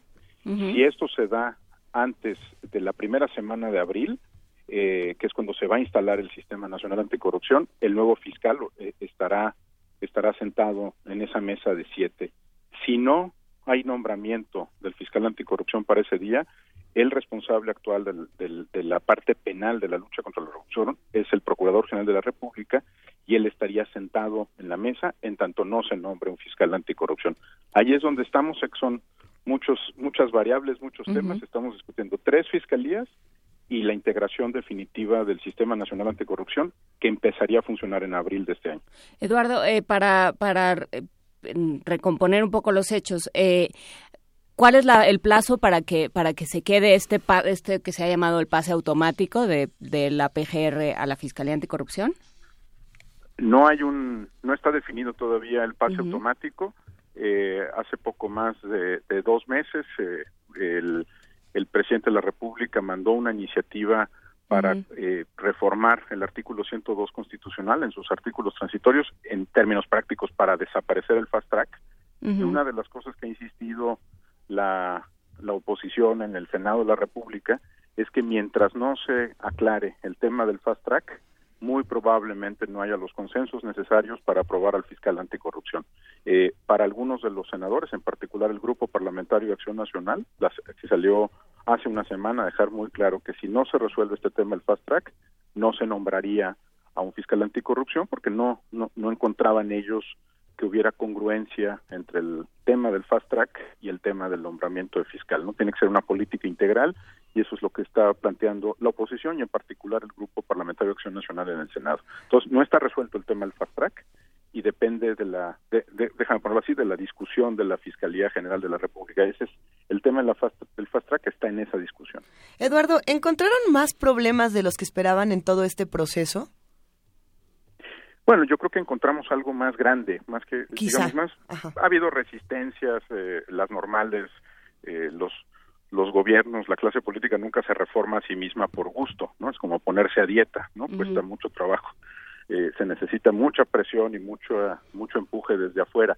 pero creo que lo que hemos descubierto es justamente qué tan importante es la discusión de la Fiscalía General de la República. Eh, creo que muchos de nosotros asumíamos que como estaba en, vigor la reforma al sistema penal acusatorio, con eso se, digamos, bastaba para entender eh, el peso de la Fiscalía General. Y yo te diría que hoy tenemos muy claro que no es así. El, el fiscal general va a ser la persona más poderosa del país, incluso más poderoso probablemente que el Ejecutivo en el futuro va a ser más poderoso que el fiscal anticorrupción, porque tocará temas como derechos humanos, tocará anticorrupción, eh, será responsable de temas vinculados con la materia electoral y otros. Y creo que no habíamos caído en cuenta de cuán importante es que la sociedad mexicana se sume a esa discusión y que el nuevo, la nueva Fiscalía General quede bien diseñada. Por eso verás que hay distintas plataformas, la plataforma por una eh, fiscalía eh, que sirva, otros distintos grupos sociales han estado insistiendo en, desde la comunidad de derechos humanos, desde la comunidad anticorrupción, desde la comunidad que trabaja temas de Estado de Derecho, en la importancia de discutir bien y a profundidad el diseño de la Fiscalía General. Yo creo que ese es en este momento el, el pues el tema más más importante sin sin eh, pues descartar la instalación del propio sistema o el nombramiento del fiscal. ¿Qué quiere decir? ¿Qué quiere decir poderoso? ¿Quiere decir incontestable? ¿Es el equivalente a un juez? No, quiere decir eh, autónomo independiente para juzgar, para, para iniciar una investigación penal contra cualquier eh, ciudadano mexicano, pero incluido el presidente de la República. Eh, ya no dependerá del Ejecutivo. Será la persona con, como tal, con mayor poder y autoridad para iniciar una investigación penal, por supuesto, tendrá que ir ante un juez, pero es un poder enorme el que se le está entregando al, fiscal al, fiscal general, ¿no? Es la es la persona eh, muchos de los órganos que tienen poderes extraordinarios son órganos colegiados. En el caso de, del fiscal general va a ser una persona que va a ser responsable de toda la, la política eh, criminal a nivel a nivel federal y, es un poder extraordinario, ¿no? No es que sea un poder sin contrapesos, eso es lo que hay que cuidar en el diseño, pero sí es un poder extraordinario. La eh, recolección... En el... Perdón, la recolección del material para, para, la recolección para iniciar una investigación sigue los mismos procedimientos que hemos tenido en el pasado. No, está cambiando a partir de la reforma al sistema penal acusatorio. Eh, se ha ido modificando el procedimiento penal, pero lo que faltaba era darle autonomía a la Procuraduría respecto al Ejecutivo. En este momento la, la designación del Procurador General es facultad del presidente, aunque pasa por un proceso de ratificación del Senado, y fue justamente en el proceso de ratificación del Senado del actual Procurador que fue muy evidente que se necesitaba no solamente un procedimiento en el que participe el Senado, sino verdadera autonomía respecto al Ejecutivo, ¿no? Que no sea un funcionario del presidente en turno, sino que sea un, un, un, una institución autónoma, independiente políticamente, que pueda actuar contra cualquier interés público o privado que vaya en contra del interés eh, general. Y en este momento de, de, la vida mexicana, en este momento de la PGR también, Eduardo Borges, ¿qué tan tranquilos nos deja el tomar conciencia de este enorme poder que le estamos dando a la Fiscalía General de la República? Mira, a mí me da, me da mucha tranquilidad porque quiere decir que más, más voces, más ojos, más expertos, eh, más académicos, más organizaciones civiles están acercándose a la discusión del, del tema. Eh, a veces lo que, lo que nos ha ocurrido como sociedad civil, como academia, es que si el tema dura en medios un par de semanas, eh, se están se está discutiendo mucho y después hay una especie de repliegue yo creo que en esta ocasión estamos viendo lo contrario. Estamos viendo, por ejemplo, que, se están formando coaliciones entre el sector privado, las organizaciones que defienden y, y protegen derechos humanos, las organizaciones que están en la agenda de transparencia, rendición de cuentas, anticorrupción, la academia. Nuevamente se está configurando una amplia coalición para poder discutir el tema de la Fiscalía General y esto sí es inusual. ¿eh? Normalmente las organizaciones trabajaban sus temas dentro de su de su propio carril, ¿no? No, no, no se sentaban a la mesa para construir este tipo de coaliciones informales, no necesariamente tiene que ser una, una nueva organización o una nueva plataforma, son, son espacios de colaboración y me parece que, que eso puede dejarnos cuando interesados, pero también eh, tranquilos en el sentido de que muchos más actores se están involucrando en este tema, que es un tema, yo, yo creo que es central. Eh, mira, si me preguntas quién es el, la digamos, la pieza más importante en términos de justicia para el tema de corrupción o para el tema de derechos humanos o para el tema electoral es la Fiscalía General. ¿no? Este, nosotros creo que no hemos caído en cuenta que, cuando estamos hablando de Ayotzinapa estamos hablando de la PGR, ¿no? que cuando hablamos de delitos electorales, aunque tenemos una Fiscalía Especial,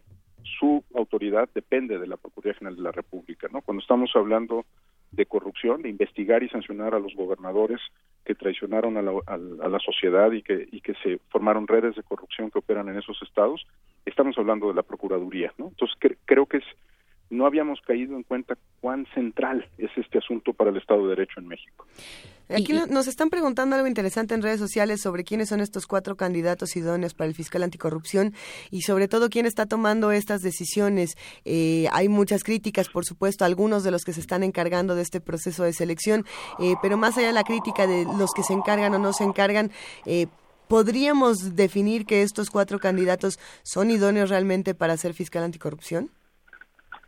Bueno, son los cuatro candidatos que a juicio de, este grupo de acompañamiento que, se formó expresamente, donde hay varios académicos, eh, estas cuatro eh, personas son de la lista de los 22 candidatos que había, las que a su juicio eh, tienen los elementos idóneos una vez que se contrastó con la con la convocatoria hecha por el Senado de la República. Y toma, para, para responder la pregunta puntualmente, estos cuatro nombres se le entregan a la Junta de Coordinación Política del Senado, que es, donde se sientan los coordinadores de los grupos parlamentarios y serán ellos los que decidan eh, idealmente a partir de estos cuatro nombres. Eh, hay que recordar que esta lista no es vinculante, La, la entrega a un grupo de acompañamiento a partir de la valoración que ellos mismos hicieron durante el fin de semana, pero el, la Junta de Coordinación Política podría incorporar otro nombre de los que fueron candidatos que cumplieron con el procedimiento y que y que fueron entrevistados por las comisiones de justicia y anticorrupción.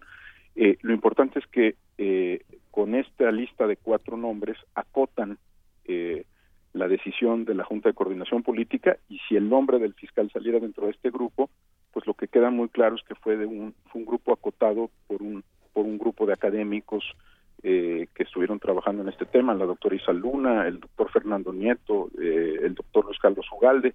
Entonces es un es un subgrupo de los que contendieron la semana pasada y fueron entrevistados por el Senado, pero será la Junta de Coordinación Política, y eso hay que dejarlo muy claro, quien decida eh, proponerle al, al Pleno del Senado de la República el nombre del, del candidato, digamos que ha resultado eh, ganador en este tema o digamos del aspirante que ha logrado pasar los filtros y que se convertiría en el primer fiscal anticorrupción del país, ¿no? ¿Y si no? ¿Y si, y si sacan otro nombre de la chistera? Yo creo que ahí, eh, cuando menos enfrentarán eh, una dura crítica y mucha polémica de parte de la sociedad civil y probablemente algunos sectores académicos, eh, sobre todo si la, el, candidato no, no cumple con los mínimos necesarios para, para poder desarrollar sus tareas. ¿no? Creo que ahí entraríamos en otro escenario y yo no descartaría que, que incluso eh, si la decisión de la Junta de Coordinación Política no satisface las, eh, los criterios de independencia política eh, necesarios para, para ser fiscal anticorrupción, pudiera haber también ahí algo de polémica. Yo creo que lo, lo que en este momento está ocurriendo es que la sociedad civil y la academia está muy atenta de la decisión que tome la Junta de Coordinación Política para entonces sí formular una, una posición al respecto, eh, crítica y argumentada sobre el nombramiento de, este fiscal. ¿Por qué hacer esto no vinculante? ¿Por qué, ¿Por qué esta lista es no vinculante? ¿Por qué no plantearla como un filtro primero que se tiene que pasar y que al cual se tiene que ceñir el Congreso?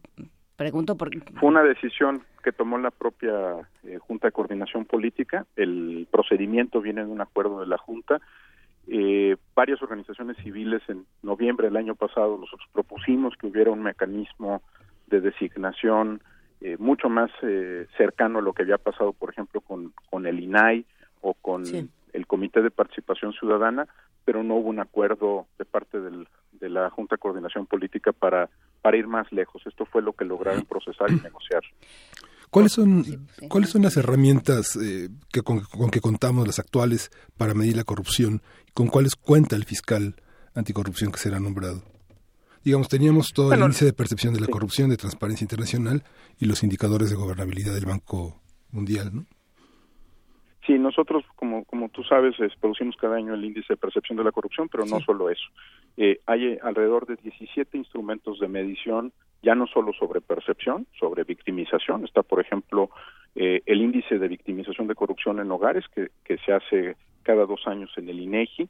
Eh, hay otros 17 instrumentos en esta materia. La verdad es que hay bastante información, pero creo que algo que tenemos que tener muy claros es que el indicador que va a tener este fiscal no es reducir la corrupción en el país, sino desmantelar redes de corrupción de particulares y servidores públicos que se enquistaron en el gobierno. Su indicador de desempeño no, no podrá ser el de con un caso resolver la percepción que hay sobre todos los casos de corrupción, ¿no? Eh, porque la, la corrupción ocurre lo mismo en San Blas, ¿no? Con, con el presidente municipal Lallín, que dice que roba pero poquito, y al mismo tiempo tienes casos de la gravedad, ¿no? De, de Quintana Roo, Veracruz. Eh, el fiscal anticorrupción tendrá que regirse por otro indicador que es desmantelar efectivamente la red. No solamente sancionar un servidor público, que era lo que se hacía antaño, ¿no? Ibas por eh, el Bester Gordillo y hacías un, un gran un, gran despliegue de comunicación sobre una persona, o Néstor Moreno, que acaba de ser sancionado con ocho años de prisión por un juez, te concentrabas en una persona y no desmantelabas la red. ¿no? Este fiscal tiene la, el mandato constitucional y legal para desmantelar la red de corrupción, ¿no? que, que vayan por el exgobernador, por su esposa, por los prestanombres, por los notarios que permitieron que esto se diera, por los auditores eh, superiores del Estado que, toleraron o que se miraron a otro lado para que esto ocurriera, por los diputados locales. Esta es una ley antirredes de corrupción, no solo antifuncionarios públicos. Y siempre que hay una red de corrupción, hay particulares involucrados, notarios, contadores, empresas, financieros, prestanombres. Entonces, eh, tiene un, un indicador de desempeño muy distinto, ¿no? No es de volumen, es de profundidad. Los empresarios mexicanos, eh, ¿cómo han participado en este, en este proceso? En todos los países es un sector que tiene muchas resistencias a tener una autocrítica y a... transparencia. sí, transparencia para cómo se vinculan al gobierno. Yo te diría que en este momento sí hay dos grandes bloques empresariales. Los que, por supuesto, son parte del problema. ¿no? Hay muchas empresas eh, locales en Veracruz, en Quintana Roo, en, en Sonora, en Nuevo León, que se prestaron a los grandes casos de corrupción y que participaron directamente con ellos. Y hay otra parte que yo te diría que es un, un sector privado mucho más consciente ya del costo para la gobernabilidad del país, para el Estado de Derecho, y que empieza a pronunciarse mucho más vocalmente en estos temas. Yo ahí te diría, eh, ha sido central el trabajo de Coparmex, ¿no? que ha sido mucho más vocal en estos temas de lo que había sido históricamente e incluso hay destellos en organismos que tradicionalmente eran muy conservadores como el Consejo Coordinador Empresarial que empiezan a hablar con mayor claridad sobre que la mitad del problema de la corrupción es el sector privado. ¿no? Sí, porque ellos se benefician. Si el sector privado no le entra, exactamente el vice, ¿no? Si ellos no le entran a hacer su parte, esto no se va a mover, ¿no? Por supuesto, y, bueno, eh, ya para cerrar, eh, Eduardo Borges, me, me interesa eh, pensar, ¿no? Jugando al abogado del diablo, tu, tu postura de la capacidad que tiene la sociedad civil, la academia, las, las instancias. no se les ha olvidado. Como Transparencia Mexicana. Bueno, por supuesto, cómo podemos participar y luego el, poder que tú les estás otorgando. Puedo, como abogado del diablo, te diría, eso es una actitud eh, optimista, ¿no? Sobradamente optimista. ¿Con qué me rebatirías? No, no, te diría que si uno no tiene un poquito de optimismo en la sociedad civil se dedicaría a otra cosa. Eh, estamos obligados a dos cosas, a la insatisfacción permanente, porque si no, no podemos avanzar la agenda más lejos, pero también a un grado de optimismo, ¿no? En donde tenemos que reconocer que hay, hay cambios. Y yo sí creo que hay cambios, te diría con mucha franqueza, sí hay cambios en la sociedad civil mexicana que a lo mejor no, no hemos registrado. Mira, empezando por una cosa muy sencilla, el problema de corrupción en las encuestas hace 10 años se veía como el problema 7 u 8 de la agenda del país. Hoy eh, prácticamente en todas las encuestas, las que ven en los pinos, las que ven en los partidos políticos, las que vemos eh, publicadas en los periódicos, en prácticamente todas las encuestas hay una sociedad menos tolerante contra con, la corrupción y se ha convertido en el problema número uno del país. Y la gente está muy consciente de eso. Eso es un cambio, si quieres, sociológico, pero muy importante. Y la otra cuestión es que la, la sociedad mexicana se ha dado cuenta eh, de que puede actuar cívicamente. Habrá quien prefiera hacerlo alrededor de una marcha, habrá quien esté concentrado en los temas municipales, en la denuncia de los temas estatales, pero yo sí veo una, una sociedad civil emergente mucho más crítica, eh, mucho más eh, audaz en términos de lo que está haciendo, mucho más comprometida con procesos que antes pasaban de noche, ¿no? Nos enterábamos después cómo se había nombrado el fiscal anticorrupción y no había una sociedad civil atenta permanentemente en este tema. Yo sí creo que hay un cambio. Eso no quiere decir que ese cambio sea homogéneo ni que esté en todas partes del país de la misma forma. Lamentablemente en muchos estados de nuestra república eh, todavía todavía hay una sociedad civil muy débil, muy cooptada por por, por los actores locales, incluso un empresariado que como depende económicamente del gobierno en prácticamente todos los temas no se atreve a exigir más, pero empieza a cambiar y yo te diría, estamos obligados pues a reconocer ese cambio y a ver que esta ya es una sociedad que empieza eh, a conducirse de otra manera, no, no, no hay que cantar victorias, es la parte de, de, vivir insatisfecho como sociedad civil. Todo el tiempo nos falta movernos un poco más lejos para, para llegar a donde queremos como sociedad y como país. Ya ves, Eduardo, la sociedad civil escribe aquí en nuestras redes sociales y dice que ¿por qué no quieres ser tú el fiscal anticorrupción? Que después porque no soy abogado, lo dejo muy claro. Eso. Siempre ha dicho que es porque no es abogado, que si no, Que si no, ya, ya veríamos. que se cuiden, pero bueno, no. La verdad, sabes que es muy importante lo que hacemos también desde la sociedad civil y la verdad es que es una enorme responsabilidad también, ¿no? Creo que ser ciudadanos eh, a veces nos parece algo muy natural y es una tarea bien compleja.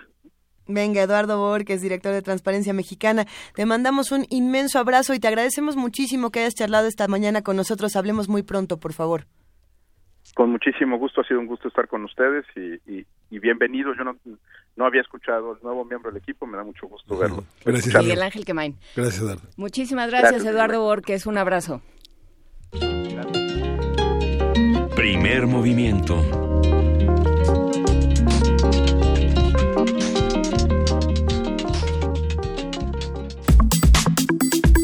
Nota del día.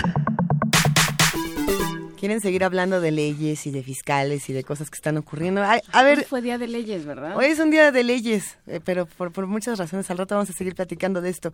El pasado 7 de marzo se aprobó en la Cámara de Diputados el proyecto de decreto de la nueva Ley General de Desarrollo Forestal Sustentable de México, con la cual los órganos civiles encargados de vigilar la política forestal del país se convertirán en meros órganos de consulta, perdiendo toda función de supervisión y capacidad de veto. La reforma legal que requiere de la aprobación del Senado para ser vigente, elimina la función de los sectores civil y productivo de observar el uso de los recursos del Fondo Mexicano Forestal, cuyo manejo quedaría exclusivamente bajo el control del gobierno federal a través de la Comisión Nacional Forestal. Esta dependencia fue creada en México en 2003 para representar a las comunidades ejidales, comunales, indígenas y campesinas que poseen la titularidad de más de 80% de los bosques y selvas del país. De acuerdo con el biólogo Raúl Bennett del Consejo Civil Mexicano para la Silvicultura Sostenible, esta reforma contradice convenios internacionales firmados por el gobierno mexicano, como el 189 de la Organización Internacional del Trabajo, en el que se establece que siempre debe existir un consentimiento previo, libre e informado de todos los pueblos indígenas y comunitarios sobre las políticas que afectan sus territorios. Y bueno, para hacer un análisis de todos estos temas ya se encuentra en la línea Emilio Cruz Sánchez, director de redes y alianzas Reforestamos México, dedicados al tema forestal desde hace 15 años con presencia, presencia nacional. Emilio Cruz, ¿cómo estás? Hola, muy buenos días. Muy buen día. Eh, qué gusto que nos acompañes esta mañana. ¿Qué, ¿Qué pasó ahora con la ley forestal? Pues antes que nada, muchas gracias por el espacio. Es un día importante, hoy es el Día Internacional de los Bosques. Sí. Entonces, pues para festejarlo, estamos justo debatiendo sobre la ley forestal, esta ley que inició el Partido Verde en la Cámara de Diputados y ahora ha pasado a senadores. Primero recordar que el país pues, es un país forestal. Más de las, bueno, tenemos dos de esas hectáreas son de bosques y selvas. De esas, 20, de esas 65, 22 millones son aptas para el aprovechamiento forestal. Hay que recordar que en esas 65 millones de hectáreas viven más de 10 millones de personas, en su mayoría pueblos indígenas. Y como bien dijeron en la, en la introducción, cerca de entre el 70 y 80% de, de esas tierras son propiedad social. ¿no? Entonces, por eso es un tema importante, es un tema relevante los bosques para, para México. Y justo ahora, siguiendo en la línea del, del bloque anterior, ¿no? que estaban hablando con Eduardo, pues justo queremos que la sociedad participe, que se involucre, que trabaje, que, que tome decisiones, que participe en, la, en el diseño de políticas públicas. Y por eso nos preocupa esta ley. Eh, como bien dijeron, el Consejo Nacional Forestal, que es el órgano consultivo de, de la política forestal en México, en la ley vigente tiene facultades para revisar, para opinar, para evaluar, para para involucrarse en el diseño de la política forestal. Y ahora con esta nueva ley, pues restringe esa posibilidad y lo deja como un mero órgano de consulta que podrá ser convocado a, a, discrecionalidad del, del, del, titular de la Comisión Nacional Forestal o del secretario de Medio Ambiente, ¿no? Entonces, pues ya limita antes tenían la obligación de consultar periódicamente al, al Consejo Nacional y ahora lo harán cuando les convenga o cuando ellos quieran, ¿no? Entonces... Es decir, nunca. Eh, pues es decir, nunca o cuando necesiten avalar algo con simuladas consultas, ¿no? que eso ha pasado varias veces. Entonces, pues ese es uno de los grandes problemas. Y la autoridad dice, no, es que confíen en nosotros y los vamos a convocar, pero el problema es ese, que no sabemos quién va a estar adelante, si va a tener la voluntad política para hacerlo, y por eso mientras menos discrecionales tengan para la participación social, para limitar la participación, es mucho mejor para la, la construcción de la democracia, ¿no? Recordando que esta construcción de la democracia significa que la, sociedad participe más allá del voto, sino también en la toma de decisiones y en la construcción de políticas públicas. Y en el estorbo permanente, digamos, o sea, en, en, el mejor sentido de vamos viendo qué están haciendo para poderles decir, oiga, no, así no. Así es, sí, porque la diversidad de opiniones es mucha. La, generalmente la, el conocimiento de campo está en la, en la sociedad civil, en las organizaciones que trabajan con las comunidades y no en los escritorios de, de las oficinas de gobierno. ¿no? Entonces, por eso, por eso se enriquece la discusión cuando participa la sociedad, que es el, mismo caso del que platicaba Eduardo, ¿no? Por supuesto. Y entonces, eh, ¿qué pasa con esta con esta ley forestal, eh, Emilio Cruz, y lo que están viendo ustedes? Sí, la ley forestal dentro del Consejo Nacional Forestal la empezamos a trabajar desde hace cuatro o cinco años ya. Hicimos una propuesta entre los sectores industrial, académico, comunidades indígenas, organizaciones sociales, ONGs. Construimos una propuesta que le presentamos en su momento a, al, director de CONAFOR, ¿no? de la Comisión Nacional Forestal, y esta a su vez lo, la, la llevó al, a la Cámara de Diputados. Esa ley pues quedó en el olvido, quedó en la legislatura pasada, quedó en un cajón. Para esa ley se hicieron, CONAFOR hizo nueve foros regionales, se consultó, se, se amplió la propuesta, pero esa ley quedó ahí guardada en un cajón de la Cámara de Diputados. En septiembre del año pasado, el 20 de septiembre, se publica una nueva propuesta una nueva propuesta que según decían estaba hecha con base en esa en esa propuesta original pero haciendo un cotejo de los de los artículos de las de la redacción pues se ve claramente que no no tiene nada que ver la una con la otra. De septiembre a la fecha se han hecho algunas modificaciones pero no se ha tocado las partes medulares las partes que realmente van a detonar al sector forestal y que van a permitir que México pues aproveche todo el potencial que tiene. Ahorita en México se consumen cerca de 22 eh, mil metros cúbicos de madera y solo producimos el 30%.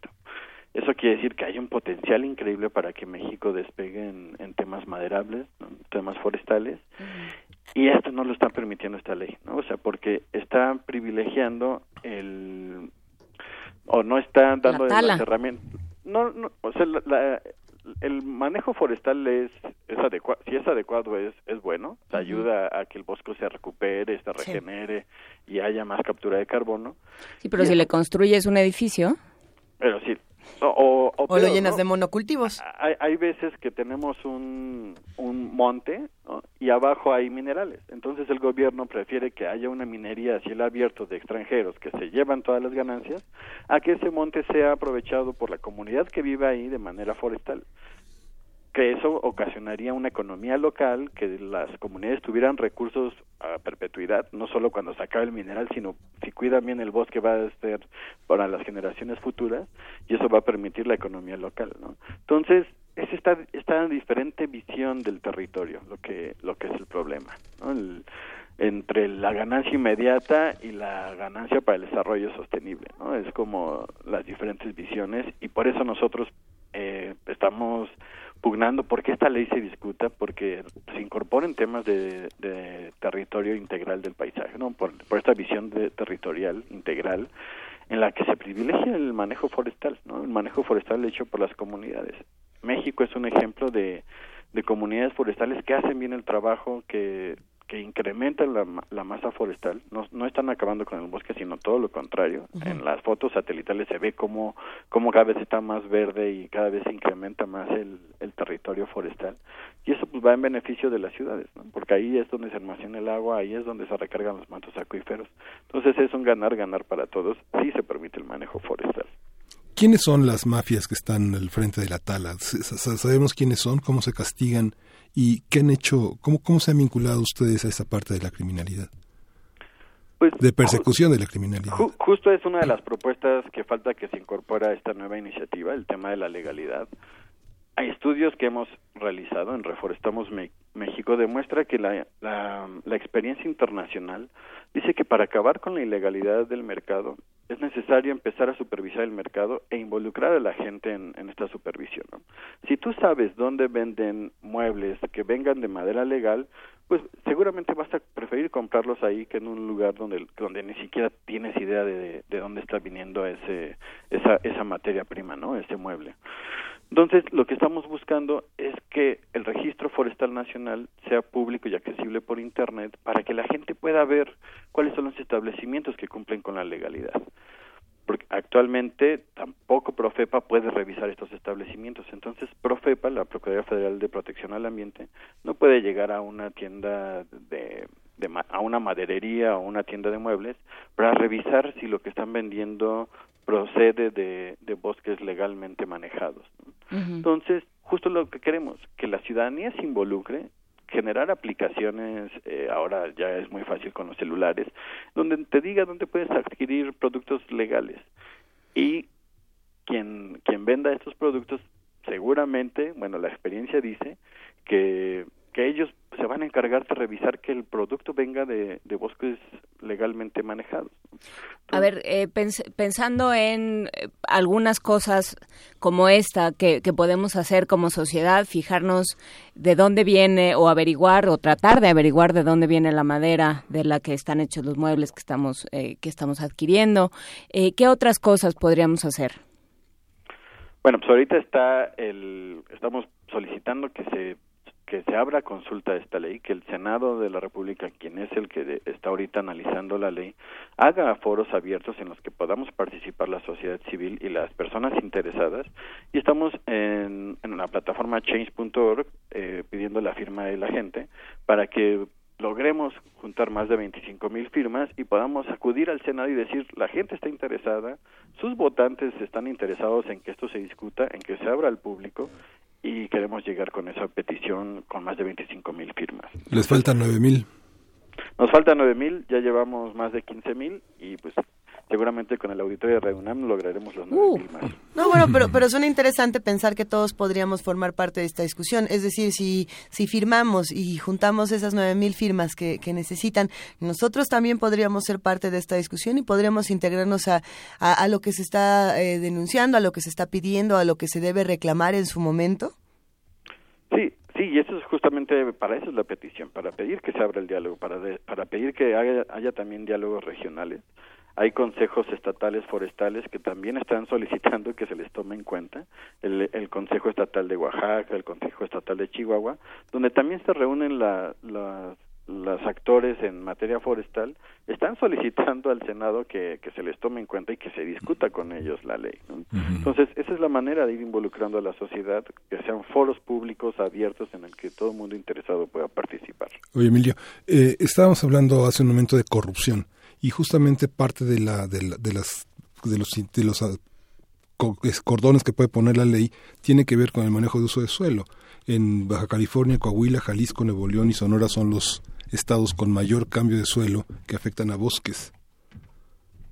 Sí, y ese es un tema, eh, como bien dices, en, eh, enfocado en corrupción. A veces el, la falta de puntos finos en la, en la legislación permite que, que, se vayan por estos resquicios y sea fácilmente la corrupción y la impunidad, ¿no? Que el problema mucho de la corrupción es que nunca se castiga, que no hay impunidad y que buscan estos resquicios legales para, para zafarse del, de la de la coercitividad de la ley, ¿no? Entonces, y, y, justo ese es otro también de los temas que estamos que, que queremos poner sobre la mesa en, en, la ley, ¿no? El Fondo Forestal Mexicano es un fondo donde se junta una bolsa de dinero, ahorita son como 800 millones de pesos, que, con la ley vigente está manejada entre el gobierno y una comisión mixta, donde participa la sociedad civil. Es decir, que la toma de decisiones es entre la sociedad civil y el gobierno y eso permite una mucho mayor vigilancia. Con la nueva propuesta, el gobierno tomaría solo las decisiones y tendría a su disposición ese dinero. Lo peligroso de eso es que viene el próximo año es electoral y pues ya se imaginarán lo que podría pasar con ese dinero. ¿A dónde se ve todo ese dinero? Sí, la Comisión Nacional Forestal eh, desde, desde los últimos 15 años ha tenido más de 3.000% de incremento en su presupuesto. Tiene más de 7.000 millones de pesos. Sí, bueno, en el último año, en los últimos dos años ha bajado el 30, 40%, pero sí, fue una de las comisiones que más se le incrementó el presupuesto desde su creación hasta hace dos años. ¿Y los incendios, eh, Emilio? Eh, eh, son una fuente también de impunidad. ¿Están suficientemente legislados para ser castigados y ser controlados? Pues la redacción en tema de incendios quedó muy extraña, ¿no? Es que si hay un predio incendiado, van a, tienen que pasar 20 años y deben de demostrar que no que no se ha recuperado para poder cambiar el uso del suelo. Pero pero queda así como ambiguo de que si si hay si siguen haciendo actividades para que no se recupere o cosas así, eh, no se sabe si van a autorizar el cambio de uso de suelo o no, ¿no? Y quién lo, tiene que autorizar, bajo qué estudios, qué, qué documentación se tiene que entregar. Entonces es un tema ahí eh, que quedó muy ambiguo, sin, sin, la claridad suficiente, y, y, justo son estos resquicios legales que ayudan a, al, al, a que se den estos cambios de uso de suelo. Vamos a suponer que estamos en un mundo ideal donde como hoy es 21 de marzo y es Día Internacional de los Bosques, al Senado se le prende tantito el foco o, alguna cosa naturista por ahí y, deciden que sí, que van a escuchar todas estas propuestas y que van a hacer eh, un espacio de diálogo abierto y que todo esto va a cambiar, Emilio. Eh, ¿Se tendría una propuesta digamos, alterna, ya hecha, algo fabricado con lo que podríamos empezar a trabajar de otra manera, o se tienen apenas que empezar las discusiones desde la academia, desde los otros espacios, desde los grupos comunitarios? Bueno, como lo mencioné al principio, nosotros sí tenemos una propuesta, Una, una propuesta que trabajamos durante cuatro años en el seno del Consejo Nacional Forestal. Pero digamos, estaría viable como para entrar, no sé, mañana si se pudiera. Y, y, y esas propuestas de artículos donde lo que dice la propuesta y lo que nosotros consideramos, que debe de decir, ya también se le hicimos llegar a algunos senadores. En su momento se le hicimos llegar a, a los diputados. Unas cosas las escucharon, otras no.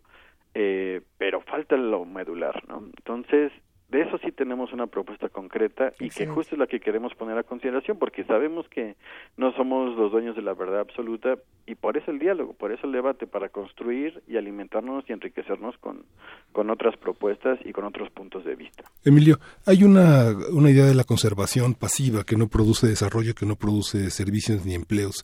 ¿Cómo lo, cómo lo contempla la ley? ¿Hay que crear esa parte de servicios, esa parte sustentable para los bosques y las selvas? ¿Cómo se hace desde la ley?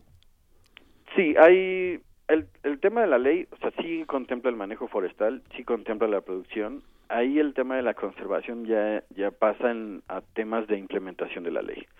En los últimos años, desde que se creó la CONAFOR, el presupuesto se ha privilegiado a esta conservación pasiva, ¿no?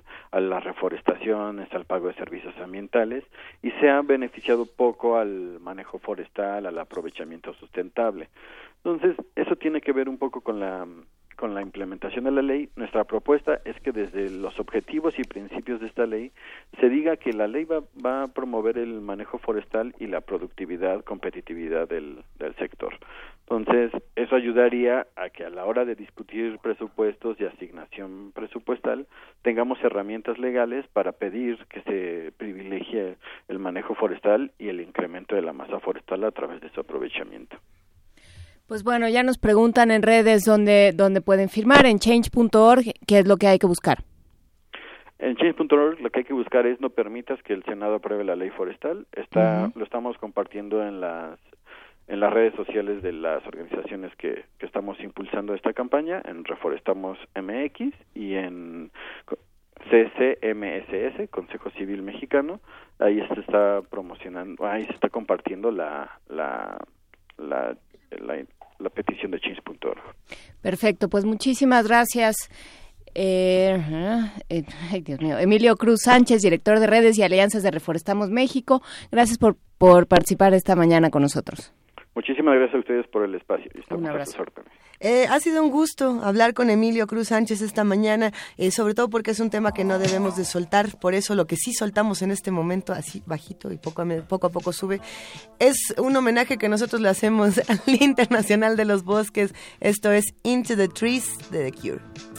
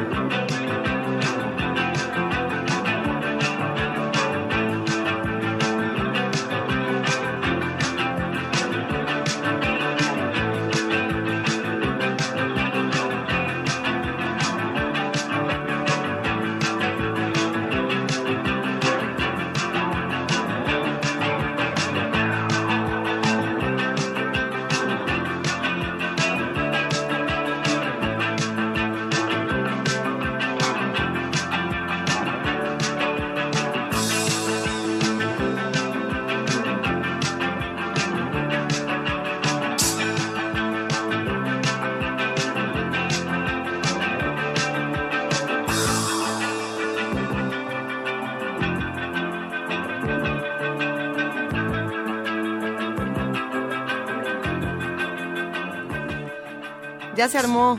A ver, Miguel Ángel, ya me regañaron. Te voy a contar lo que sucedió.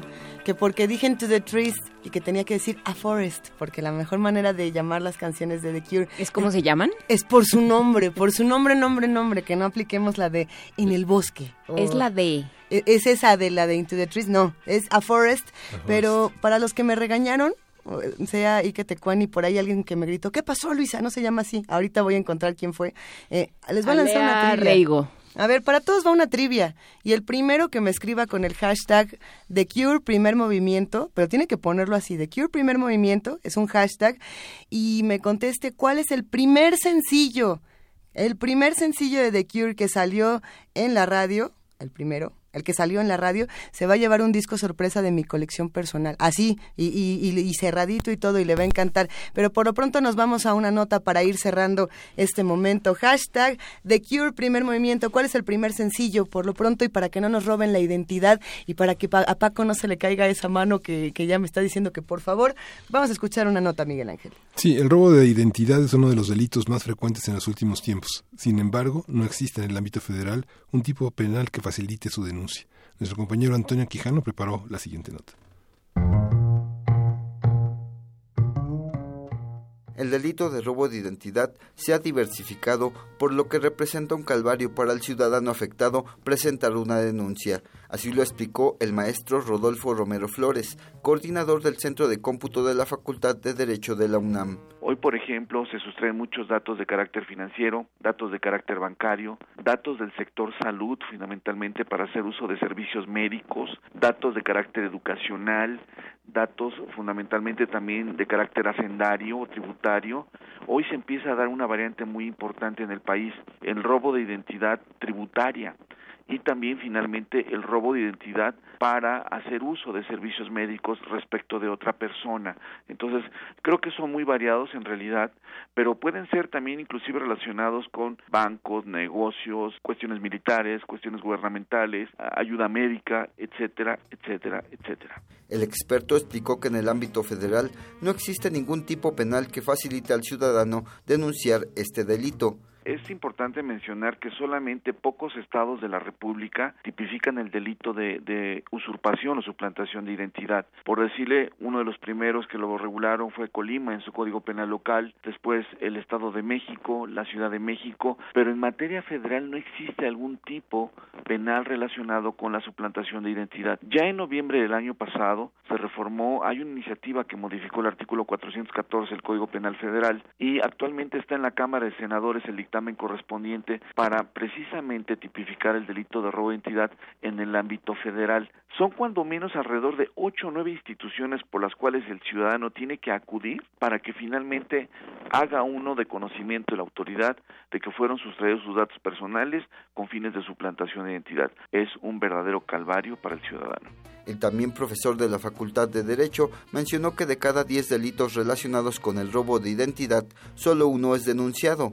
La Conducef reportó que hasta el tercer semestre de 2016 recibió 53.227 reclamaciones de un universo de 3.300.000 reclamaciones por fraude. Dijo que tan solo en Estados Unidos, en el 2015, más de 13 millones de personas se vieron involucradas en este delito mientras que en el 2016 esta cantidad aumentó a 15 millones con un monto de 15 billones de dólares. Los especialistas recomiendan no confiar a nadie en nuestros datos personales, cambiar las contraseñas en cuentas de correo electrónico y sistemas bancarios, no compartir datos, verificar la validez de sitios y servicios que se visitan en la red, entre otros. Para Radio UNAM, Antonio Quijano.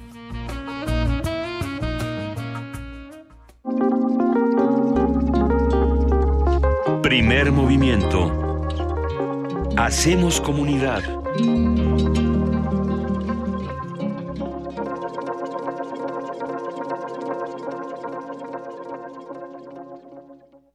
Corte informativo. La UNAM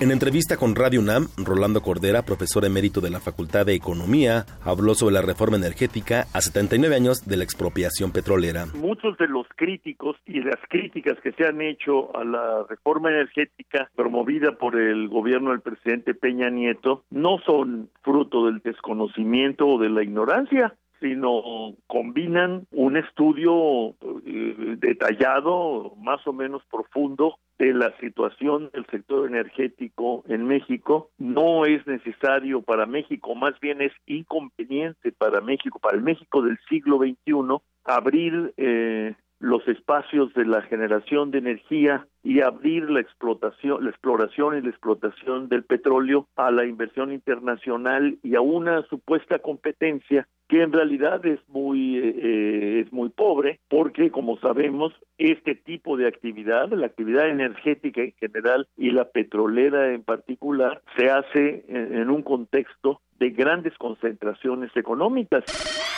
Christian Solenkamp fue designado director del Centro de Ciencias Genómicas de la UNAM, con sede en Cuernavaca, Morelos, para el periodo 2017-2021. Nacional. Periodistas de Córdoba, Veracruz, marcharon en protesta por el asesinato de su colega Ricardo Monliu Cabrera, ejecutado el pasado domingo en esa entidad. Exigieron que el caso del comunicador no quede impune. El presidente de la mesa directiva del Senado, Pablo Escudero, presentó una controversia contra la Constitución de la Ciudad de México a fin de que la Suprema Corte de Justicia de la Nación lleve a cabo una revisión de su contenido. Resaltó que esta acción no debe molestar o indignar a nadie. Diputados del PRD y Morena señalaron que comenzaron la defensa de la Constitución capitalina luego de las acciones de inconstitucionalidad presentadas por diversas instituciones entre las que se encuentran la Presidencia y la Procuraduría General de la República. Economía y finanzas. El Banco de México informó que la entrada de flujos foráneos de cartera al mercado mexicano alcanzó niveles máximos históricos en lo que va del año, al registrar más de 2 billones de pesos. Internacional. La presidenta de Chile, Michelle Bachelet, defendió a su hija menor Sofía Enríquez luego de que se diera a conocer que es propietaria de media hectárea cerca de una mina que no obtuvo los permisos ambientales correspondientes. Dejen a mi hija tranquila porque ella no tiene nada que ver con esto. Fue una decisión que yo tomé con mis hijas, después se las comuniqué cuando ya tuvieron que ir a firmar, ¿no es verdad? Pero la verdad es que eh, no hay nada de negocio en esto. Es algo que yo compré, ¿no es verdad?, para mis hijas de manera recreativa. Entonces, la verdad es que creo que esto es todo una transformar en delito algo que no es delito.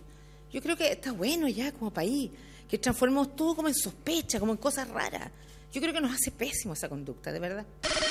El secretario general de la Organización de Estados Americanos, Luis Almagro, anunció el inicio de consultas diplomáticas sobre su petición de suspender a Venezuela del organismo. Nosotros le recomendamos a los estados que si el gobierno de Venezuela se va a burlar de ellos, de los otros 33, entonces el gobierno de Venezuela, la dictadura que hay en Venezuela, no es digna de convivir con los demás estados que se sientan en esta organización.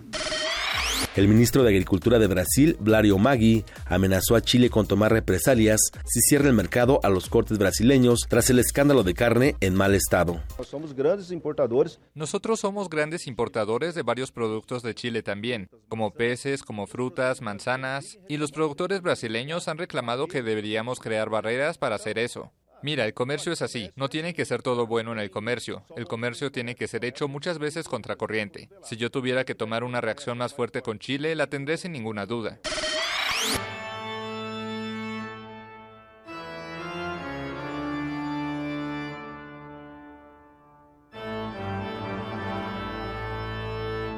Un día como hoy.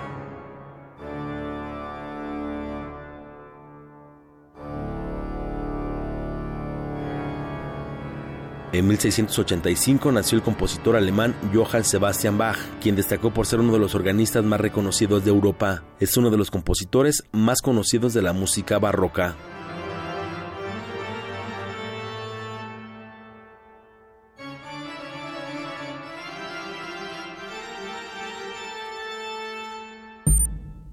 Escuchas XEUN Radio UNAM.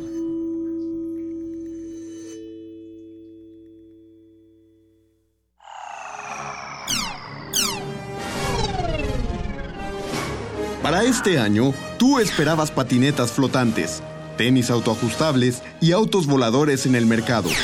Pero no has visto nada de eso. En lugar de eso,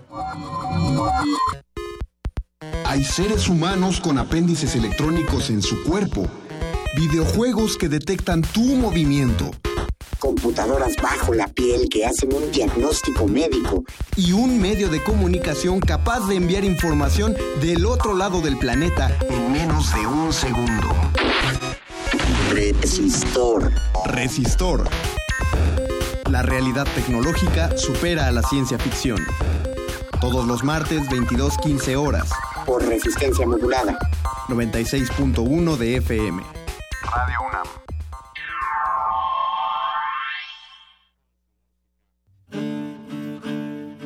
Sumérgete en la música del planeta. Encuentra las perlas acústicas en el Mapamundi. Salpicadas desde Radio Nacional de España, Mundofonías. Una producción de Juan Antonio Vázquez y Araceli Zigane, creada para divulgar los ritmos del mundo. Sábados 6 de la tarde, por el 96.1 de FM. Radio UNAM. El Tribunal Electoral del Distrito Federal te garantiza, entre otros derechos, votar y ser votado, asociarme libre e individualmente, ejercer mi participación como ciudadano. Para ello, el TEDF resuelve las controversias que plantean ciudadanos, candidatos independientes, partidos y asociaciones políticas, entre otros. Como ves, es una función que el TEDF realiza de manera permanente y para todos. Tribunal Electoral del Distrito Federal por la defensa de tus derechos político-electorales. Náhuatl, Mixteco, Maya, Celtal, Tzotzil, Zapoteco, Otomí. Las lenguas originarias de México reunidas en un espacio de interculturalidad. Calme Cali. Calme Cali. Acompáñanos a conocer las diferentes culturas indígenas de nuestro país en voz de sus hablantes. Todos los jueves a las 10 de la mañana. Retransmisión domingo 15.30 horas. Por el 96.1 de FM. Radio UNAM.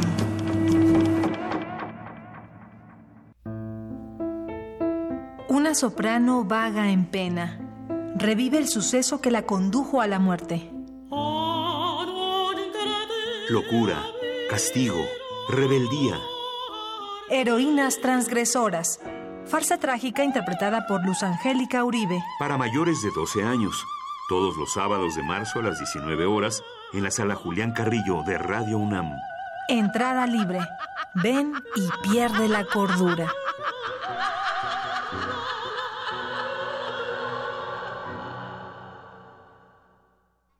Cineclub Radio Cinema presenta el ciclo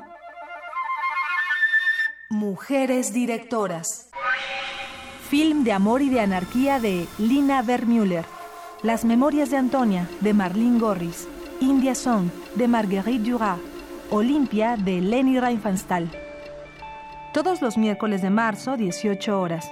Sala Julián Carrillo. Adolfo Prieto 133, Colonia del Valle. Entrada libre. Radio UNAM. En un mundo desigual e intolerante, ¿cuál es la línea que nos separa del otro?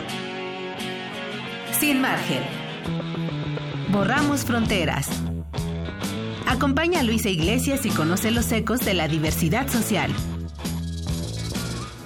Todos los jueves a las 12 del día por el 96.1 de FM. Radio UNAM.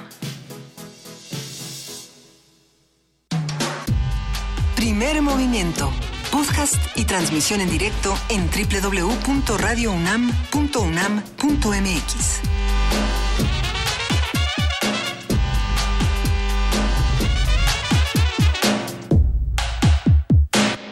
Ya son las 9 de la mañana con 10 minutos y ya se fue el disco sorpresa que acabamos de regalar para quien le atinara al primer sencillo de The Cure, que es nada más y nada menos que Killing an Arab, este disco, bueno, este esta canción que aparece en 1978 y más tarde la pueden encontrar en la reedición de Boys Don't Cry, luego vamos a platicar de ese asunto.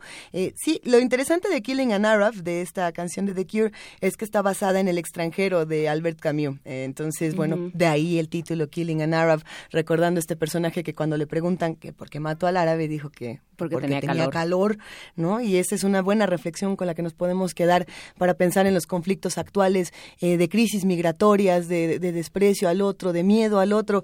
Eh, por lo mismo, esta canción ha generado una, una, cantidad de controversias impresionantes a lo largo de los años.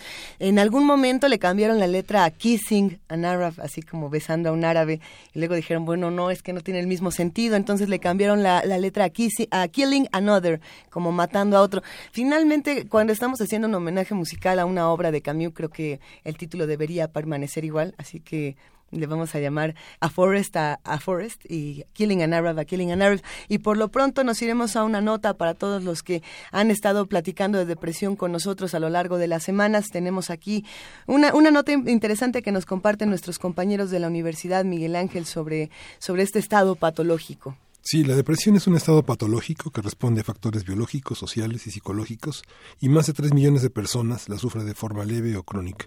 Virginia Sánchez tiene más información. La depresión es un estado patológico que responde a factores biológicos, sociales y psicológicos. Datos oficiales indican que más del 2.5% de la población en México, es decir, más de 3 millones de personas, la sufre de forma leve o crónica. Sin embargo, debe diferenciarse la depresión de la tristeza profunda. Así lo explica la doctora Paulina Arenas Landgrave de la Facultad de Psicología de la UNAM. Algo que hace una distinción importante cuando ya esto se vuelve un problema es la cuestión de que llega a ser incapacitante para la persona, es decir, por ejemplo, afecta en las diversas áreas de sus vidas cotidianas, ¿no? E inclusive el hecho de querer levantarse, de incorporarse a esas actividades que normalmente llevan, como en lo laboral o en lo social o en lo escolar incluso, porque también puede presentarse en gente joven. Entonces, bueno, pues Aquí algo muy importante es esto, saber cuándo, si se empiezan a identificar estos aspectos de mucha desesperanza, una visión, pues un poco le llamamos nosotros una visión de túnel, ¿no? Porque no logran ver más allá otras formas de resolver las situaciones más que una sola, sentimientos de tristeza profunda, de desesperanza, de incapacidad para resolver las situaciones que se les presentan y que todo esto en combinación hacen que la persona pues se vuelva o se incapacite para estar ah, funcionando como lo hace, pues ya son señales de alerta que nos están indicando pues que el problema ya puede considerarse como algo serio o grave, ¿no? Y ya sale o se diferencia de una tristeza profunda, por ejemplo. La especialista alerta que la depresión se presenta cada vez más entre la población infantil y juvenil como una respuesta a una situación abrumadora en el ámbito personal y familiar. Una cosa muy importante que tenemos que considerar al hablar de estas poblaciones infanto-juveniles tiene que ver con los modelos, no solamente de tipo educativo que reciben eh, instrucción formal o desde casa, por ejemplo, sino también del papel que tienen los padres al momento de enseñarles a los chicos, primero que nada, pues enseñarles el qué hacer ante situaciones que se nos presentan y cómo resolverlas. Hablo, por ejemplo, de tolerancia a la frustración, porque nos hemos encontrado mucho el caso de los chiquitos y de los jóvenes, quienes presentan mayormente este tipo de problemáticas asociadas a la depresión están en una o bajo circunstancias familiares y personales que les resultan a veces demasiado abrumadoras y que no saben cómo resolverlas. Entonces eso desde la parte personal, pero si tampoco han tenido el apoyo emocional por parte de los padres que en algún punto funcionan como un yo auxiliar en el cómo modelarles, cómo enseñarles a resolver estas situaciones de vida, pues los chicos tampoco van generando demasiadas estrategias para poder resolver estas circunstancias. Arenas Landgrave hace énfasis sobre la importancia de reflexionar y generar conciencia sobre este padecimiento, considerado un problema de salud pública y mental, y ante la mínima señal de alerta de un estado depresivo, se busque la atención oportuna y adecuada. Para Radio UNAM, Virginia Sánchez.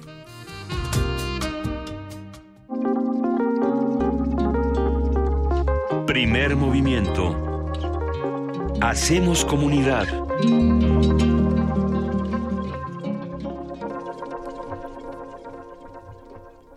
Hoy contamos con la curaduría musical de Gastón García y Soda Estéreo con Prófugos.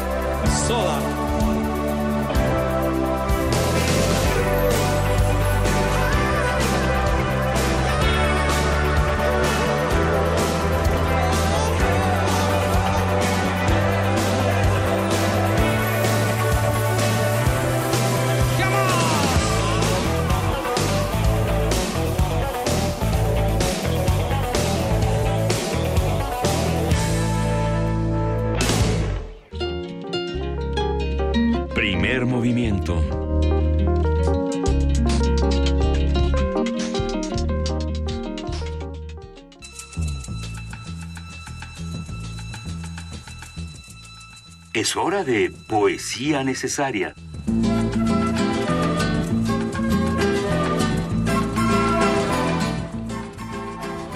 ¿Ya toca la de En casa lejana de barro y de paja el niño Benito nació una mañana? Exactamente, Juana Inés de esa. Por ser 21 de marzo. Que no solamente es el Día Internacional de los Bosques, también es el Día Mundial de la Poesía y por eso... Y el natalicio de Benito Juárez. Y ve nada más. A ver, yo creo que todos los días es Día de Poesía Necesaria y por eso en este espacio siempre lo estamos recuperando. eh, y por ser un día tan especial y de muchas maneras distintas y porque Juana Inés nos va a declamar al final de todo, al final del programa, hoy le vamos a dejar precisamente este espacio a los que hacen comunidad con nosotros. Muchas gracias por haber enviado los poemas a primermovimientounam.gmail.com. Hoy la voz y el texto son de Alfredo Lozano, a quien le mandamos un gran abrazo. Gracias por hacer comunidad con nosotros, Alfredo. Este es su poema llamado Estruendo. Buenos días, soy Alfredo Lozano y les voy a leer un poema que escribí el año pasado. Estruendo. Me están saliendo las ideas a chorros, a cántaros, este amor que suena a sierra, esta necesidad que me zumba en el esternón, esta ausencia que necesitamos extirpar como quiste. No puedo más. Ansío tu cuerpo, salir triunfante de tu cuarto como un gladiador del Coliseo, desearte toda la noche al sentir tu respiración en mi cuello. Ansío hacerte un hijo, que de la semilla húmeda broten sus tallos como brazos. Quiero, pero de querer recio, querer de hambruna, querer de tromba. Quiero ver tus brazos sofocándome de tanta espera, que desgranes mi latir de tantos besos, que deshiles mis costras subatómicas con tus labios de acerrín.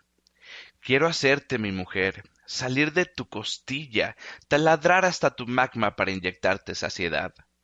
Dejaré de ser el esclavo humillado que se arrodilla para levantar la cara y estrechar la mano de los hombres. Quiero estirarme, enlistarme y hacerle frente a todas mis guerras internas. Quiero llegar a ti, que los mil mares que nos separen nos aplaudan, las mil montañas que nos alejan nos envidien, los mil vientos que nos aprisionan nos converjan. Está prohibido esconderse, retirar mi entrega sin salir triunfante. Por ello tendré paciencia, seré cuidadoso de tus ritmos, pondré atención a tus silencios, te daré la libertad, el libre albedrío de elegirme. Me comportaré como un hombre digno, sin ataduras, sin insultos, sin ladridos, sin martillazos, digno de ser un buen amante, un conocedor de ti, un conocedor de tus pecas y lunares, de tus habilidades cotidianas, de tus demonios y espantapájaros. Haré un doctorado en ti. Estos son los pronósticos de los tiempos climáticos. El viento está en popa. He levantado las anclas, izado las velas. Ahora soy navío, soy marea, soy ventisca, soy huracán. Ahora soy el camino a Ítaca. Primer movimiento.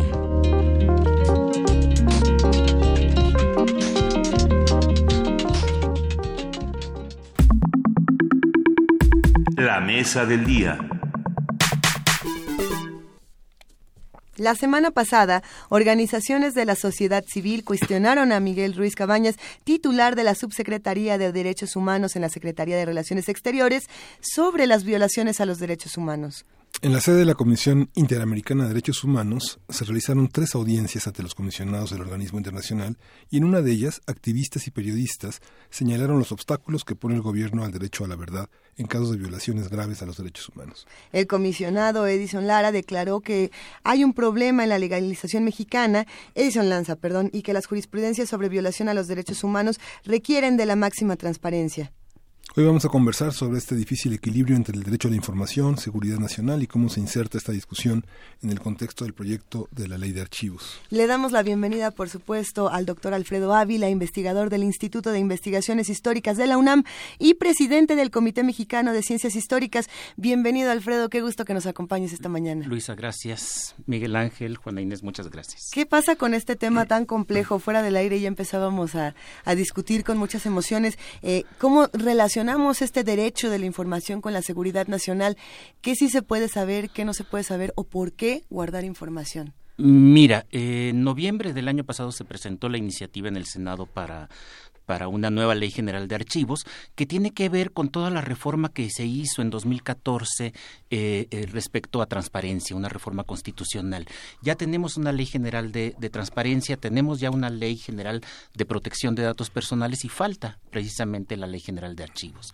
Entonces, desde hace, desde hace ya un par de años, eh, el Archivo General de la Nación y la Secretaría de Gobernación han venido trabajando en, en una iniciativa, se hicieron algunas consultas, luego no le hicieron caso a muchos de los que hacían consultas, esto suele pasar, y finalmente se presenta la, la, iniciativa, y es una iniciativa que eh, pues tiene el problema de politizar mucho el tema de la memoria en los archivos. O sea, deja al Archivo General de la Nación, deja al Sistema Nacional de Archivos, al Consejo Nacional de Archivos que se pretende crear, bajo la égida de gobernación y de las eh, de las secretarías de gobierno de los estados. Entonces, esto de verdad nos parece muy peligroso porque está politizando demasiado el tema de la transparencia y el tema de la memoria.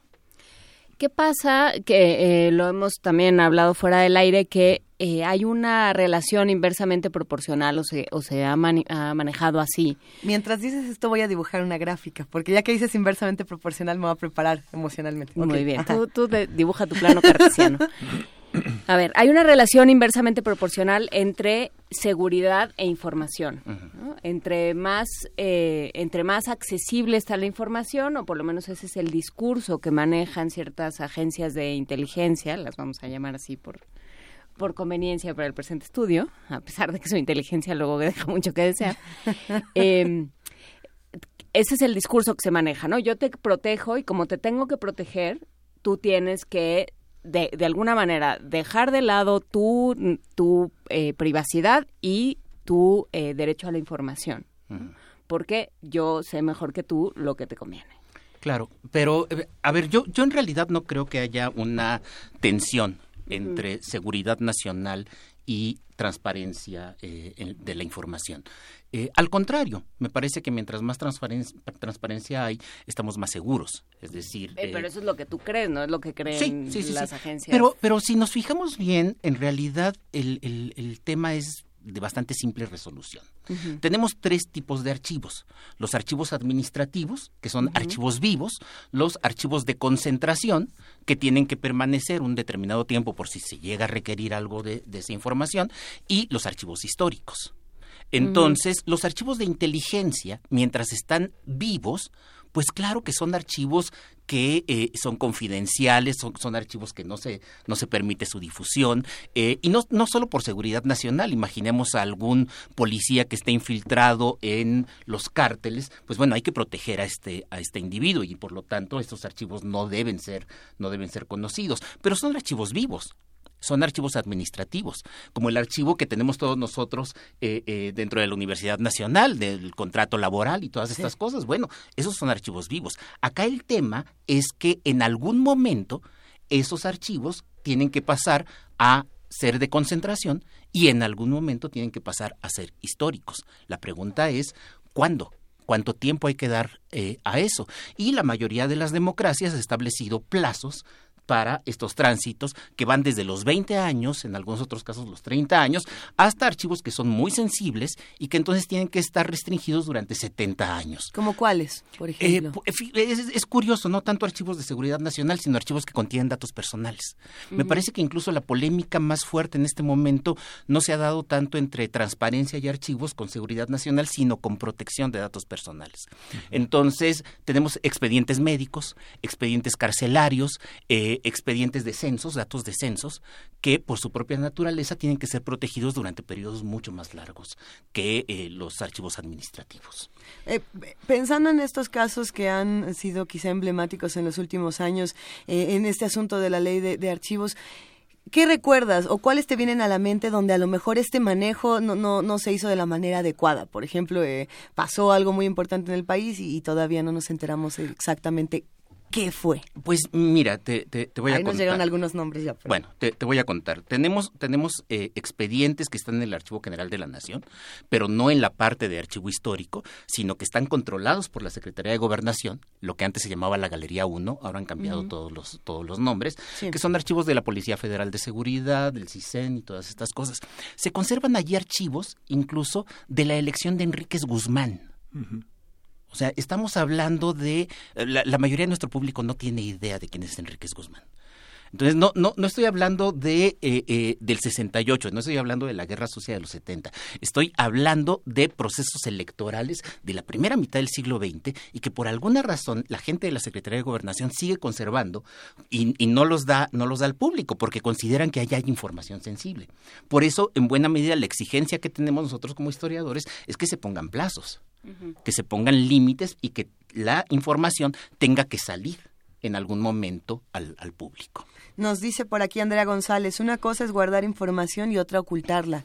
Eh, ¿Dónde está esa delgada línea cuando hablamos de archivos tan importantes? Eh, precisamente en, eh, en las normas, en que tiene que haber un procedimiento claro y establecido en la ley y la iniciativa de la ley de archivos no lo tiene, no lo incluye. Entonces, guardas los documentos, los organizas, no solamente es cosa de guardarlos, efectivamente, y en un determinado momento estos archivos, cuando ya no representan un peligro para la privacidad de las personas o para la seguridad nacional o para lo que sea, entonces esos archivos tienen que ir al público. ¿Y cuando llegas a esa conclusión? Cuando dices, ahora sí ya es un, per- es un archivo perfectamente inocuo, si estás hablando de, de que hay, hay archivos cerrados de principios del siglo XX de una elección de la que nadie se acuerda, este, ¿qué, qué- qué tan confiable es esa decisión? Eh, Mira, me parece que si dejamos eh, esta decisión a la discreción de las dependencias que producen los documentos, pues lo que vamos a tener es lo que tenemos ahora, que eh, se retrasan la- la- el tránsito de los documentos a los archivos históricos. Y a veces se retrasan mucho, no solamente por la decisión política, a veces se retrasa mucho incluso por un tema estrictamente administrativo. No sabes qué hacer con esos papeles, no sabes qué, si esos Los papeles tienes son... un tiradero. Los tienes allí. Este, Es que pensamos, por supuesto, pensamos en gobernación, pensamos en la Secretaría de Hacienda. La Secretaría de Hacienda tiene unos bodegones por por el Estado de México que tiene documentos de la época del porfiriato en un archivo de concentración, no en un archivo histórico. Porque simplemente no tiene capacidad para mandar ahí un grupo de archivistas y de historiadores para que se pongan a hacer el, el- el trabajo y decidir qué documentos tienen que pasar al, al archivo histórico y cuáles se pueden seguir quedando allí y cuáles se destruyen, porque también hay que destruir algunos documentos inevitablemente. Alfredo, qui- quisiera, que- quisiera que hicieras una distinción. O sea, técnicamente, ¿qué quiere decir histórico? Y académicamente, ¿qué quiere decir histórico? Porque, no sé, Porfirio Muñoz Ledo donó su archivo al Archivo General de la Nación y el 70% fue desechado por los técnicos, porque había servilletas dedicadas, libros, este... Un archivo histórico técnicamente es aquel que puede ser consultado ya sin restricciones, sin tener que hacer un procedimiento ante el INAI, sin tener que hacer todas estas cosas que habitualmente hacemos. Es decir, es un archivo público y son documentos que forman parte de eh, la memoria del país. A ver, le damos la bienvenida al maestro Alberto Erubiel Tirado, coordinador del Programa Nacional de, de- de- de Democracia en México, de Seguridad Nacional y Democracia en México, los desafíos del siglo XXI de la Universidad Iberoamericana, Campus Ciudad de México. Eh, el Erubiel que sí nos cae bien, ¿cómo estás, querido Erubiel Tirado? Buenos días. Buenos días a todos. ¿Guardar o no días, guardar información? No, sin duda que hay que guardar aquí y yo creo que eh, independientemente de, de lo que son las buenas prácticas que, que nos están señalando y, estas diferenciaciones también este, racionales sobre lo que debe o no guardarse eh, en, el, en el estilo mexicano este, tenemos una pues una práctica aberrante por parte de, de nuestros políticos. Es decir, que suelen guardarse, eh, digamos, lo que es un bien que debería ser, en todo caso, de interés público, o ya sea reservado o no, pero de interés público, y, y que después de muchos años salen a la luz, ¿no? O sea, a- a- aquí Miguel Ángel nos acaba de señalar el asunto de Muñoz Ledo. Digo, ¿Con qué derecho yo, siendo funcionario público, me guardo información oficial? Entonces, eso, eso es algo que, que también está subyacente sobre esta sobre estas prácticas o sobre la sobre la eh, necesaria regulación y también este eh, racionalidad sobre lo que debemos o no conocer. ¿no? Eh, el punto, por ejemplo, de, de que bajo el prurito o, la adjetivación de seguridad nacional se guarda todo lo que tenga que ver con, con seguridad, aunque no necesariamente sea eh, algo tan sensible como para, para guardarlo 30 años, ¿no? Por ejemplo, ¿no? y, no hay un no hay un contrapeso racional eh, institucional que diga, oye, pues la verdad es que incluso hasta el INAI, ahora INAI, ha sido en ese sentido este contradictorio en, en, sus criterios de, de, decirle a las instituciones de seguridad y defensa, que es todo un sector, decirles esto, la verdad tienes que sacarlo. Esto no tiene que ver con la seguridad nacional, ¿no? Incluso cuestiones de, de, de, contrataciones o adquisiciones, este, o, mera información, incluso cuantitativa estadística, ¿no? Que ahí es, eh, un, creo que es un punto central. ¿Hasta qué punto la Secretaría de Gobernación tiene que ser quien, quien regule y quien administre la información y los archivos?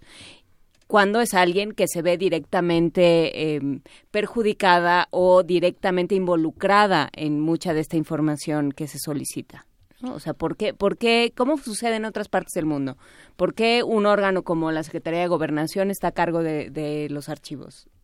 Mira, eh, este, este, es un invento de los gobiernos revolucionarios. En 1919, justo poco después de, de, elaborada la Constitución, se decidió que el Archivo General de la Nación pasara de la Secretaría de Educación Pública, eh, del Departamento de Instrucción Pública en realidad, a eh, a la Secretaría de Gobernación para tener un mayor control, para poder tener control de la memoria. Y me parece que ese ha sido el gran problema del siglo XX mexicano. Es, una impronta o un atavismo de la formación de nuestro Estado autoritario. De un Estado autoritario. Y esto lo podemos ver en otras partes del mundo. Si tú revisas la legislación de Cuba hasta hace 10 años.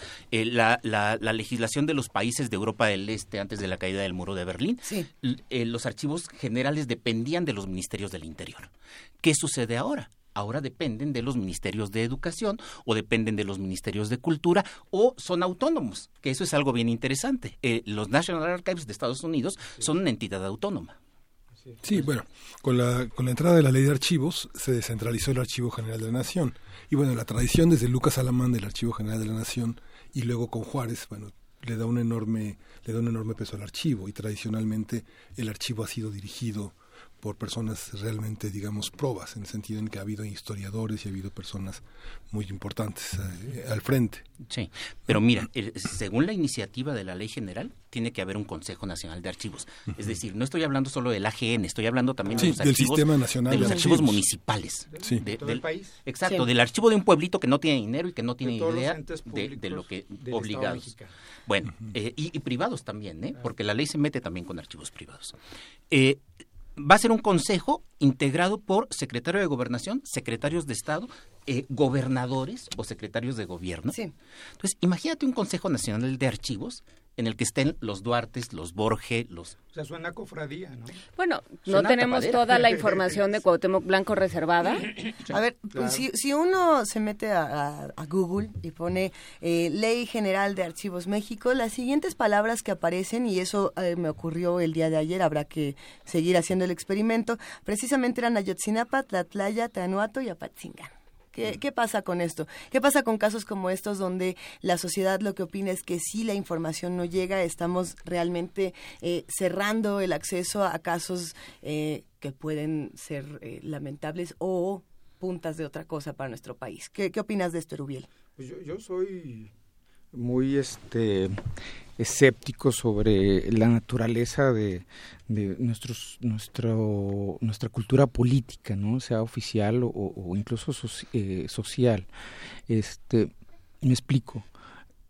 E, es como como un sino un pecado este que, que traemos de manera histórica en el que los grandes eh, las grandes situaciones críticas de nuestra historia política del país, no sabemos realmente qué pasó. O sea, no sigue, que vamos a los 50 años del 68 y seguimos hurgando y redescubriendo o, descubriendo detalles que, no se supieron ni siquiera a los 10 años después de ocurrir la matanza del 68. ¿no? Y, y, y si le vamos rascando, nos podemos ir hasta la matanza de de Tlariscoyan o, más atrás en 1928 este e, e, etcétera. Este tipo de situaciones este, suelen precisamente ser parte de la personalidad de, nuestro Estado, eh, en el que bien todos, eh, incluso socialmente, somos eh, partícipes y no demandamos totalmente la verdad o la verdad nos la escatiman cuando realmente está la fuerza, este, cuando se sabe realmente las cosas, se sabe a veces a, regañar, porque hay una gran presión externa e interna y, y aún así seguimos eh, sin conocer completamente lo que ha pasado. Sin ir más lejos, el caso de de Ayotzinapa, ¿no? En el caso que, que son mis temas, este, seguimos sin saber, por ejemplo, cuál fue la participación por acción u omisión del ejército mexicano durante esa, esa noche, ¿no? Este, por, mencionarlo algo, y, también manifestaciones duras, este, desafiantes, inclusive del secretario de la Defensa, diciendo, pues con mis hombres no se metan, ¿no? Si mis soldados no se metan, y, y, y si el presidente me ordena que yo, este, eh, los haga comparecer, pues, una parece entre comillas con el grupo de la OEA que estaba este eh, tratando de, juntar esos elementos precisamente para, para tener la verdad y estamos hablando de, algo que vino de afuera este pues yo pongo mi renuncia no pero es ese es el punto. es que ese es, eso es el, el, caldo de cultivo digamos en el que estamos ahorita. Por un lado hablamos contigo Erubiel de temas de militarización, de control de, del ejército cada vez eh, con más con más poderes y, y, libertades de acción dentro del país, ¿no? Al grito de, bueno, ustedes quieren que esto esté en paz, ¿no? Bueno, pues eh, se aguantan. Aunque no esté. Aunque no esté. ¿no? que ese es otro tema. Así es, Alfredo. Pero entonces, por un lado está eso y por el otro lado está esta lógica que ustedes mismos concordaron en que responde a una idea muy muy eh, militariza, militarista del Estado, ¿no? De hay que controlar todo porque, porque si lo sueltas no sabes qué puede pasar y que viene también con una, un desdén soterrado o abierto a los derechos humanos, o sea, a discursos que ya no tendrían que funcionar en México. es parte de nuestro déficit este, democrático. Sí, por supuesto. Pero, pero, también hay un tema allí eh, eh, que tiene que ver con lo que han discutido ustedes esta mañana, transparencia, corrupción y tal. No, no sé si recuerdan ustedes eh, eh, cuando Sergio Aguayo, cuando, cuando estos archivos de inteligencia llegaron a la GN, Sergio Aguayo se lanzó sobre ellos, empezó a hacer investigación y publicó un libro que se llama La Charola. Y entonces es bien interesante cómo al inicio de este libro eh, Aguayo decía, bueno, yo buscaba encontrarme allí todo lo de la guerra sucia y al final no encontré casi nada. Pero lo que sí me encontré es que desde la década de los 40, nos eh, teníamos al oficial de baja graduación o más o menos en, en Baja California o en Sonora haciendo contrabando de marihuana, no se llamaba narcotráfico, era contrabando de marihuana. Entonces, eso es lo que se, lo, lo que se encontraba en estos documentos. Es corrupción. O sea, al final de cuentas es corrupción. ¿Cuál es, eh, eh, lo, lo, hemos estado viendo? ¿Por qué están buscando proteger ciertos expedientes? El segundo piso de Andrés Manuel, ¿se acuerdan? Cuyo, cuyo, eh, cuya licitación y, gastos quedaron reservados durante, durante no sé cuántos años, siete años me parece. Siete con posibilidad de siete más, hasta catorce, hasta catorce años. estamos hablando de Cuauhtémoc Blanco, estamos hablando de un montón de cosas que afectan a la sociedad y que eh, eh, tenemos una clase política que se está cubriendo las espaldas con esto. Y una clase militar. la cuestión es que son archivos de trámite y son averiguaciones previas y son archivos que no pueden ser consultados. Digamos, hasta el momento hay cerca de 570 versiones públicas en el Archivo General de la Nación digamos, se incrementaron 300 más en los últimos eh, años después de, la, de, la, de los festejos del centenario de la Revolución y el bicentenario de la Independencia. Y las versiones públicas están testadas. ¿Quién, quién debe de testar y cómo, cómo funcionan esas partes? Uno sabe que... testar para los legos. Testar es eh, poner, eh, proteger los datos personales con un crayón negro que impida mm. que las versiones públicas en las fotocopias se, se Había un personaje en Galería 1, recordarás Alfredo, Vicente Capello, que ya falleció Vicente Capello era el, el, desencriptador de todas esas tarjetas que están escritas por atrás y por delante y cuyo en vez no coincide con el frente y que están conectadas de una manera que solamente una persona conocía. Galería 2, que era el Archivo General de la Nación, todos esos datos están desordenados, todas estas tarjetas están desordenadas, que fue lo que trabajó Sergio Aguayo. Y el, y el obstáculo son los, son los datos personales. Pero el propio, e, exacto, bueno, el, el, tema son los datos personales. Por eso señalaba yo, en la discusión que ha habido hasta este momento, casi no se ha tocado el tema de seguridad nacional. Lo que se ha tocado es el tema de protección de datos personales. Entonces, efectivamente, tenemos allí estos expedientes en, lo que era antes Galería 1 y teníamos a Capello, que al final de su, de, su vida reconoció que ya había que abrirlos. O sea, que, ya, que esa información ya no contenía nada sensible. Porque ya quería irse. No, pero no solo eso, porque de verdad ¿Ustedes creen que cuando la Secretaría de Gobernación pasó eso a la GN, no hizo depuración antes? Claro. Allí ya no hay nada comprometedor. Los historiadores ya lo han visto, los investigadores, los periodistas ya lo han trabajado y no han encontrado realmente nada que vaya a simbrar a este, a este país. ¿Dónde está lo que, lo que sí? ¿Dónde, ¿dónde está la Probablemente no existe. Probablemente no existe, porque sabemos que en este país los documentos se destruyen.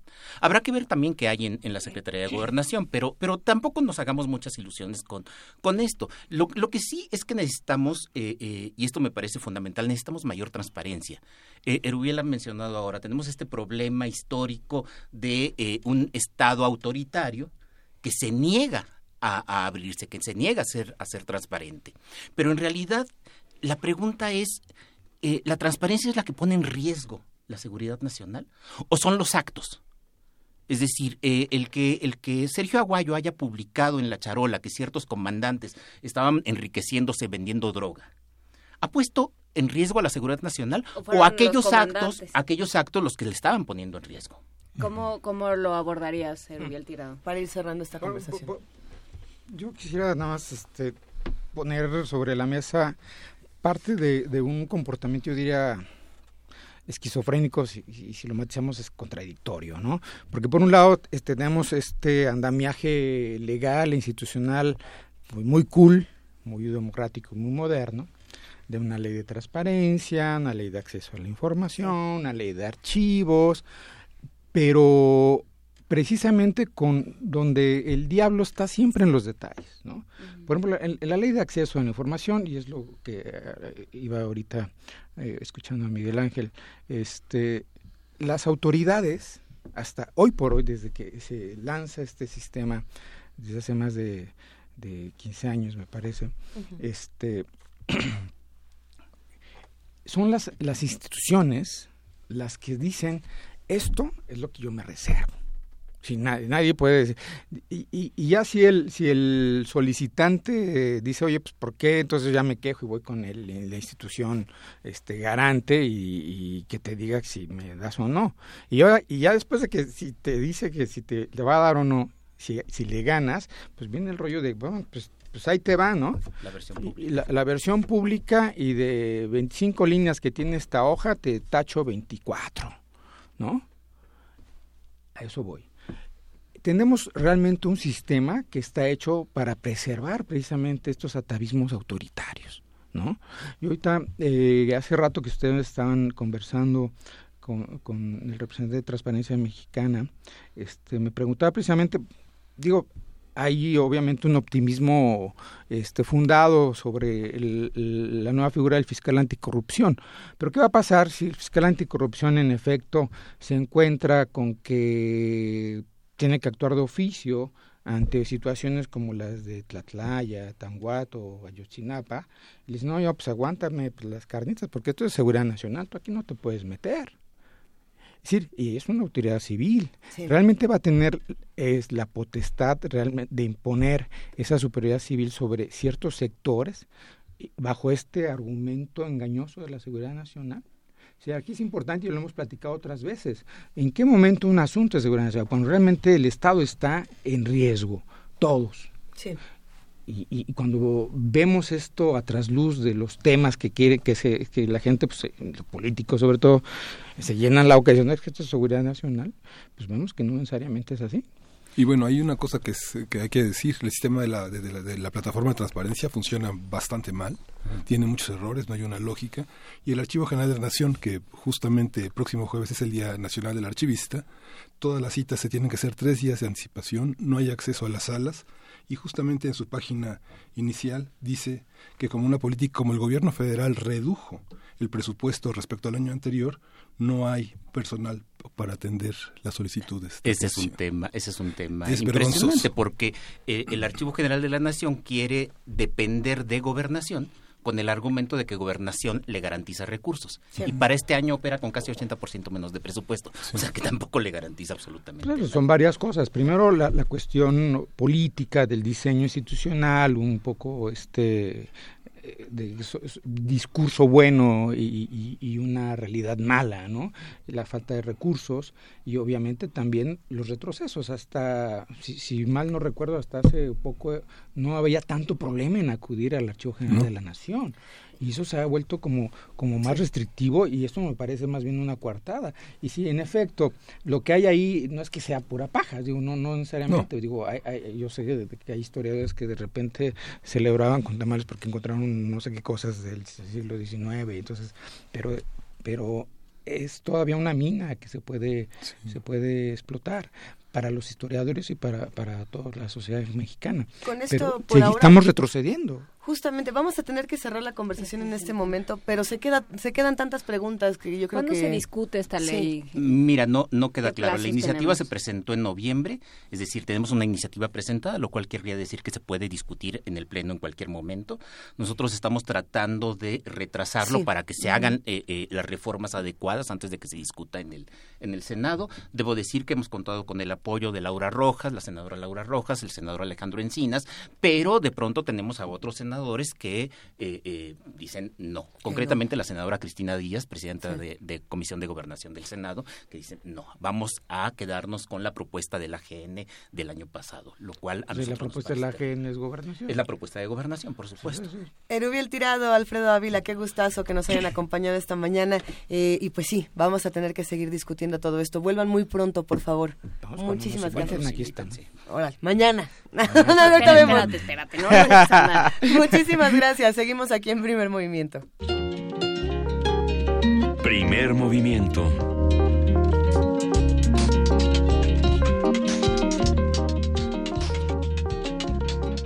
Músico, compositor y coordinador de la Camerata Contemporánea de la Facultad de Música de la UNAM, Jorge Calleja, ¿estás ahí? Hola, buenos días, ¿cómo están? Qué gusto escucharte, Jorge. Cuéntanos, por favor, ¿qué, qué estás haciendo? ¿Qué, qué, qué planes tienes por ahí que, que Primer Movimiento te quiere acompañar? Pues mira, básicamente quiero anunciar como el concierto inaugural de un ensamble que se llama la Camerata Contemporánea de la Facultad de Música. Esta camerata es un ensamble formado por 16 profesores que damos clases ahí en la facultad y bueno, se, se formó con la inquietud de promover y difundir el trabajo de las obras de los compositores, tanto estudiantes como egresados de la UNAM, principalmente, y bueno, también dando cabida a compositores latinoamericanos y bueno, un poco extranjeros, pero sobre todo ese énfasis, ¿no? Dar seguimiento a los trabajos de las obras musicales de los compositores universitarios. Si los mismos compositores no le abren el camino a los más jóvenes, eh, las estas obras todas se quedan en, en vacíos. ¿Qué es lo que vamos a ver y cómo lo vamos a ver? ¿Ya tienes una probadita más o menos por ahí? Pues mira, mañana es el concierto inaugural ahí en la Facultad de Música a las 8 de la noche en la sala Xochipilli. Y bueno, vamos a interpretar obras de reconocidos compositores como Halster, Eduardo Angulo, entre otras. Y vamos a estrenar una obra de un joven compositor de, la facultad que se llama Canek Latronni. Es una obra para violín, violonchelo y piano. Y al final vamos a cerrar una obra colectiva de un compositor minimalista estadounidense que se llama Terry Riley, una obra que se llama Endo. Este es una obra bastante interesante que se hace ahí una atmósfera muy muy padre. Entonces, este yo creo que es un concierto inaugural bastante atractivo y bueno, la invitación es para que asistan y conozcan un poco lo que vamos a hacer dentro de esta camerata contemporánea. Jorge, ¿cuál es la idea de, de tener a, a profesores eh, como parte de la camerata, estos 16 profesores de la Facultad de Música. Eh, ¿Qué lección se da a través de una camerata, de un ejercicio musical que va hacia el público, pero que tiene en, sí mismo la semilla de la enseñanza, la semilla de la interpretación y de la relación con nuestro pasado y nuestro futuro en términos de la composición musical? Pues sí, mira, la reunión de la convocatoria con estos profesores es justamente que son profesores de gran trayectoria y que tienen una labor de docente dentro de la facultad muy importante. De tal suerte que, bueno, eh, parte de las actividades de esta misma camerata es justamente la lectura de obras de recién creación de los compositores y también la orientación hacia las nuevas técnicas instrumentales de los alumnos que están estudiando algún instrumento musical. De tal suerte que, bueno, tenemos profesores eh, como de gran trayectoria como Carmen Thierry en el oboe, Miguel Ángel Villanueva en la flauta, Roberto Benítez en el saxofón, entre otros, profesores de gran trayectoria y profesores también muy jóvenes, eh, Samuel García, Cecilia Sirión, que también estamos este, tratando de, de que esta camerata sea un poco diversa en cuanto a las estéticas y las posturas, ¿no? qué maravilla, Jorge Calleja. Vamos a compartir toda la información en redes sociales. Ya está compartida en arroba P Movimiento para todos los que quieran acompañarlos. Eh, te mandamos un gran abrazo a ti y a todos los jóvenes y no tan jóvenes compositores que se han integrado a este maravilloso esfuerzo. Pues agradezco mucho la, apertura y bueno, un saludo a todos ustedes, Luisa, Juana Inés, este, Miguel Ángel. Eh, siempre los escuchamos. Muchas gracias. Gracias, nos vemos pronto. Hasta luego, Hasta Luego, chao. Nos vamos a despedir en este momento de primer movimiento con una nota para todos ustedes. Eh, a ver, ¿qué, nota tenemos? Eh, ¿Les contamos un poco de la nota y regresamos a despedirnos? Sí, sí, sí, para que nos despidamos bonito. Bueno, los alumnos de Administración Agropecuaria de la Escuela Nacional de Estudios Superiores Unidad León llevan a cabo proyectos de diagnóstico para ayudar a los productores de leche a determinar un precio justo por el lácteo. Dulce García tiene la información. En la comunidad La Mora, en el municipio de Abasolo, Guanajuato, las vacas son casi tan apreciadas como en la India, ya que la actividad económica principal de los habitantes es la producción de leche. El dinero que reciben por comercializar este producto es menos que simbólico, si se toman en cuenta las dificultades a las que se enfrentan para generarlo, como lo es la escasez de agua. ¿Cuáles son las razones de que no se pague un precio justo por esta leche? No se debe a la falta de calidad, es el resultado de la proliferación de intermediarios. Para ayudar a los productores a resolver esta situación, alumnos de Administración Agropecuaria de la Escuela Nacional de Estudios Superiores Unidad León realizan proyectos de diagnóstico. Elisa Fuentes, egresada de la primera generación de esta carrera, habla al respecto. Invitar a los productores y trabajar en equipo con ellos para que transformen su producción y le den valor agregado. Cuando te, te encuentras con la realidad, pues te das cuenta lo complejo que está el país y pues lo difícil que es para estas comunidades sobrevivir. Entonces yo creo que es importante que, que este tipo de proyectos se implementar en todo el país, porque realmente la gente pues sobrevive, pero sí requiere de mucha de mucho apoyo y, apoyo, digamos, en, la parte administrativa, porque muchas veces este, hay recursos que no saben aprovecharlos. En Tacambarillo, Jerécuaro, también en Guanajuato, lo que abundan son los borregos, con los cuales se produce leche, queso, yogurt, carne, cuero y lana. Desafortunadamente los campesinos venden el animal completo. Con ello, no logran obtener su verdadero valor en el mercado. Flor de María Gómez también egresada de la carrera de Administración Agropecuaria, trabaja con las comunidades para auxiliarlas en el aprovechamiento eficaz del borrego. Para lograr su cometido, Gómez y los integrantes de su equipo se han enfrentado a la migración y a la inequidad de género, fenómenos constantes en la región. Nosotros hemos detectado que se puede hacer algo con las mujeres, porque pues es una mayoría de, población que hay en la, en la comunidad pero necesitaríamos trabajar con ellas de una forma en la que ellas quieran participar, porque hemos notado que no, no participan mucho, siempre se esperan a que los hombres sean los que opinan, los que dicen. La comunidad tiene muchos recursos, la comunidad está casi sobre un cerro y pues toda el agua que baja se va desperdiciando porque tienen una presa que no aprovechan. Estos son dos ejemplos de lo que pueden hacer los egresados de la licenciatura en Administración Agropecuaria, que cumple con el objetivo de formar profesionales capaces de detectar, analizar emprender proyectos agrícolas, pecuarios y forestales, entre otros, aplicando principios económicos, financieros y mercadológicos para beneficiar a las comunidades rurales de nuestro país. Para Radio UNAM, Dulce García. Ya nos vamos y en 10 segundos le agradecemos profundamente a todos los que nos han escrito, llamado, a los que han entrado con nosotros para que entre todos sigamos haciendo comunidad. Gracias a todos los que hacen posible este programa. Eh, muchísimas gracias, jefa de información, Juana Inés de esa. Muchas gracias a ustedes. Gracias, Miguel Ángel Quemay. Nos vamos. Gracias. Esto es Primer Movimiento. El mundo desde la universidad y crema de estrellas de Soda irradia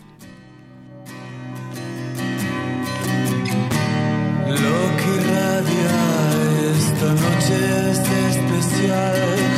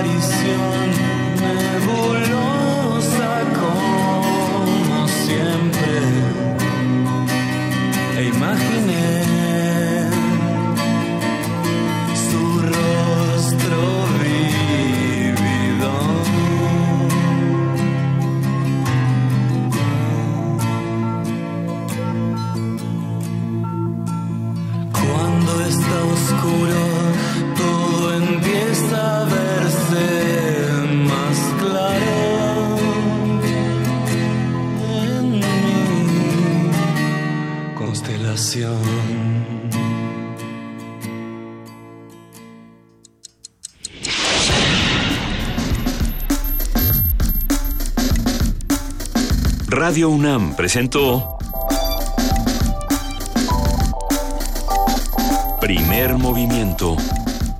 El mundo desde la universidad.